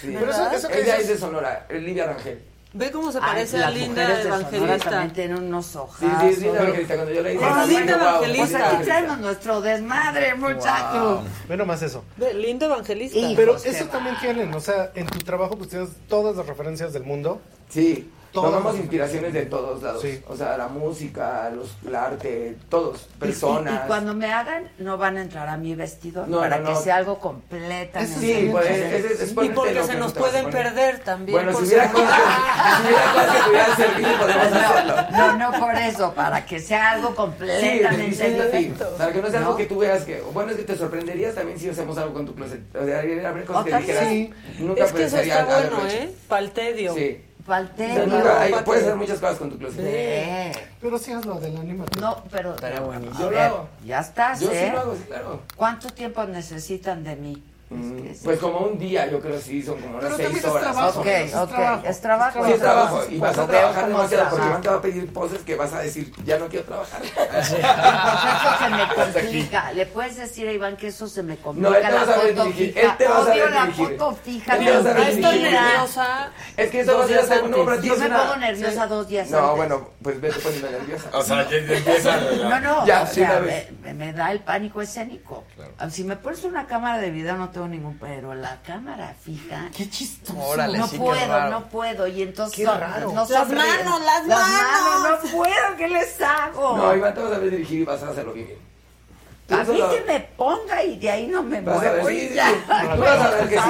Y te vas a sorprender de cómo te vas a ver editorialmente. O ya es estás, ¿eh? es mágico, la Me editorial es fecha, magia. por favor, proyecto y todo. Ok, O ya bueno, el proyecto Sí. no te vamos a decir hasta que llegues ahí, ya vas a ver qué vas a Sí, hacer. adelante. Para que no lleves con Ah, está expectativas, solo te vamos a dar la fecha y, y hora. Ah, ya estás. Ujú. Ok, buenísimo. Perfecto. Yo, yo voy. Esto creo que es la prueba de que aún después de esta, pues de esta caída, de esta crisis, de este impas del mundo editorial, pues sigue habiendo fuerza, sigue habiendo proyectos, sigue habiendo talento y sigue habiendo la posibilidad de crear cosas como lo que estás haciendo, Ness. Ujú. ¿no? Entonces ahora viene todo esto del Pride. El Pride ¿Cuándo el sale? ¿Y el dónde 20, lo va a poder ver el la 20 gente? de junio en Flash Magazine. Ahí van a estar, ahí lo van a poder ver en Instagram, en la página de la, de la editorial. Este son, bueno, son como 20 editoriales, aproximadamente 25 editoriales. 25 Sí, editoriales. porque no Wow. nada más son las que yo hice. Hizo una convocatoria con los fotógrafos amigos de la revista que publican constantemente y ellos pudieron crear cosas, eh, todas referentes al, al, al Pride, al- a la comunidad LGBT, Q, Y y Z. Sí, Y es más. Y todo es más. Y Como este, dice la abogada pero, pero, pero todo es a través de una percepción de un ojo de moda. O sea, es todo visto a través de Ah, la moda. No es como ver una. No es drags, ni es ver este, Esta cosa. Es Ah, como. me Es una visión de moda. Sí, sí, sí. Yo, por ejemplo, con, con Iván hicimos una, un chico que. Está increíble la editorial, este, véanla, esa sí está, es- o sea, todas están padres porque todos los fotógrafos son mexicanos además y todos son, es moda mexicana. Entonces, yo creo que a- a lo que falta para la moda mexicana es difu- difusión de, para la moda mexicana, que la gente sepa que, Apoyo, que sí. tenemos marcas muy buenas de moda, entonces ver estas editoriales donde hay pura moda mexicana, pueden conocer y ver muchas marcas, muchas joyerías, zapatos, bolsas, ropa, o sea, hay muchas cosas. Y en esta de Pride está toda la ropa para Está todos, o sea, no hay nada para alguien en específico.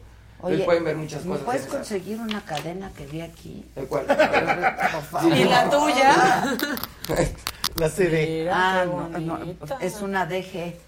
¿Una qué? Ah, hijo. Esto Qué quiero. bonito. Ah, pero de- de- ah, ok, ya, ya. No sé si sea temporada, pero te la puedo ¿Seguro investigar. no? Sí, ya no. Bueno, pues no es está, si ya es temporadas pasadas es más difícil, pero voy a ver. Por favor. no, no, dejen de ver Flash Magazine. No, vean Flash. Flash Magazine, sigámoslo. A ver, en Instagram. En web es flashmag.mx. Entonces ustedes descargan los números completos, ¿verdad? O sea, sí, sí, sí, se puede ver completa. O sea, qué locura, ¿esto es gratis? Sí. Dios mío, no, pues, o sea, ¿cómo es posible que esto sea gratis? ¿Cómo es tu Instagram? Nes de Luna, con doble Nes de Luna, con doble S. Ahí, estoy, ahí está, ahí está. Ahí están, es de Luna. Todo mundo lo tiene que seguir. Follow. Para ver en este el momento mejor con doble S de, de, Luna. Y pues la capacidad fotográfica, la capacidad creativa y la esencia de la moda. Qué padre, a mí me encanta, te felicito. Gracias. Te felicito. No, pues es una maravilla. Y nos vemos en el estudio. Pero sí, hay que hacerlo, yo voy y lo cubro para las redes. Ándale, ándale. Y hacemos todo un proyecto gigante. Listo. Es la, es la, es la Pero sí queremos ver la de la submarina, ya la de la espacial, la de la persiana. Gíralas y te vas a ver más fotos. No, no, esto. Para allá. Es que es una cosa, no. Ah, no, esa, no, es la parte de la sirena, es un look de Iván Ábalos. Y la sirena es. Está increíble. No, no, la, no, la cola de la sirena. Es un pez, de hecho es un pez de, de verdad. Oigan, ¿En serio? Sí, wow. Iván tomó la cola de un pez de verdad y luego no. en, la postproducción la, en Sunblock, porque no encontramos una cola de sirena que, que, que se hiciera sí, felices. Que se wow. sí, que se tomó, claro. tomó, buscó un pez y tomó la foto de la cola de pez y la ensambló con la modelo. Wow. Es una, sirena, wow. es una mesulina en muy bien también. No, Iván es genial, es. Es una marca mexicana, Vero Solís. Hicimos toda la campaña. Es como muy mexican kitsch. Todo, eso, de, todo eso del Instagram de Nelson. En el mercado, ese tenemos en el mercado. Ahí lo pues pueden yo no conozco a ninguno de los que me estás diciendo. Este zapato. Son de los alumnos de centro, son de los, los graduados de ah. centro. Me gusta mucho usar con las cosas de los alumnos, de los nuevos talentos que están saliendo. Son muchos de buscar ya a ellos. Porque pues los consolidados ya están, pero ellos claro. los voy viendo. Y están padrísimos. Todo eso es de diseñadores. Sí, que aparte de no sería fácil que salieran no, en unas no, no, fotos, ¿no? Y muchas veces los alumnos lo que traen. Padre vestido es que todavía no se disuelven en el prejuicio. Esto es de, de, alumnos de escuelas de moda. Está bien padre. Centro Janet Klein son los que están. Y yo quiero este look tuyo. Ese es mío. O sea, ah, este pues look sí, tuyo de ti contigo puesto. Bueno, la Abrigo es una marca que se llama Mercaba, así lo puedes tener. Ah, pues los conozco. Sí, ellos, ellos. ¿Cómo? Eh, Mercaba. Mercaba. Tenía que ver algo a Islinder Bess antes o algo así. Creo que sí, ellos sí. le daban abrigos a ella, sí lo ah, está padre, ¿eh? El abrigo me lo, dieron ellos, un regalo de Navidad. Y esa foto me la tomó Mario Macín en unas fotos, después así como de una prueba de luz. Siempre me toman pruebas de luz.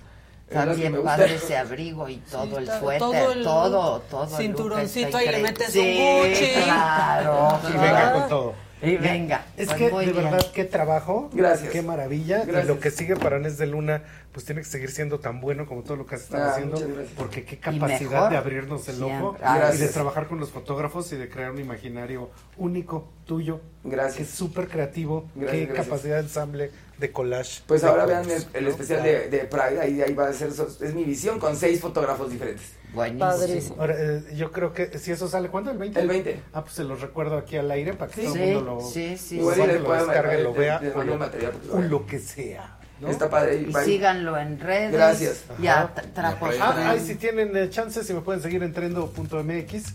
Entonces, para que se enteren de la tendencia, para que vean por dónde viene el consumo. Ah, en nuestro país. Es tu mensaje para las señoras Bush. Y señora, de un caso a su esposo que me lleve a su conferencia, que me lleve a su congreso. Yo le, yo doy este, fe y legalidad de que no ande agarrando de carne su marido. Entonces, al congreso. Usted dígale a su esposo que yo tengo que hablar del congreso. Y ya yo voy y yo chismeo, señora. Y aquí luego yo, Les mandas fotos. yo mando fotos, señora. Oye, y que vean tu entrevista en Irrazonables. Ah, mi entrevista en Irrazonable lo viste. Ay, muy bien. Sí, es cierto, hay un podcast donde me entrevistan en Irrazonable. Irrazonable es una plataforma forma increíble de emprendimiento joven, siempre con causas sociales, etcétera, de la que siempre soy parte en asesorías y demás. Ay, Entonces, padre. efectivamente, ahí ando. Sí. Entonces, es el asunto.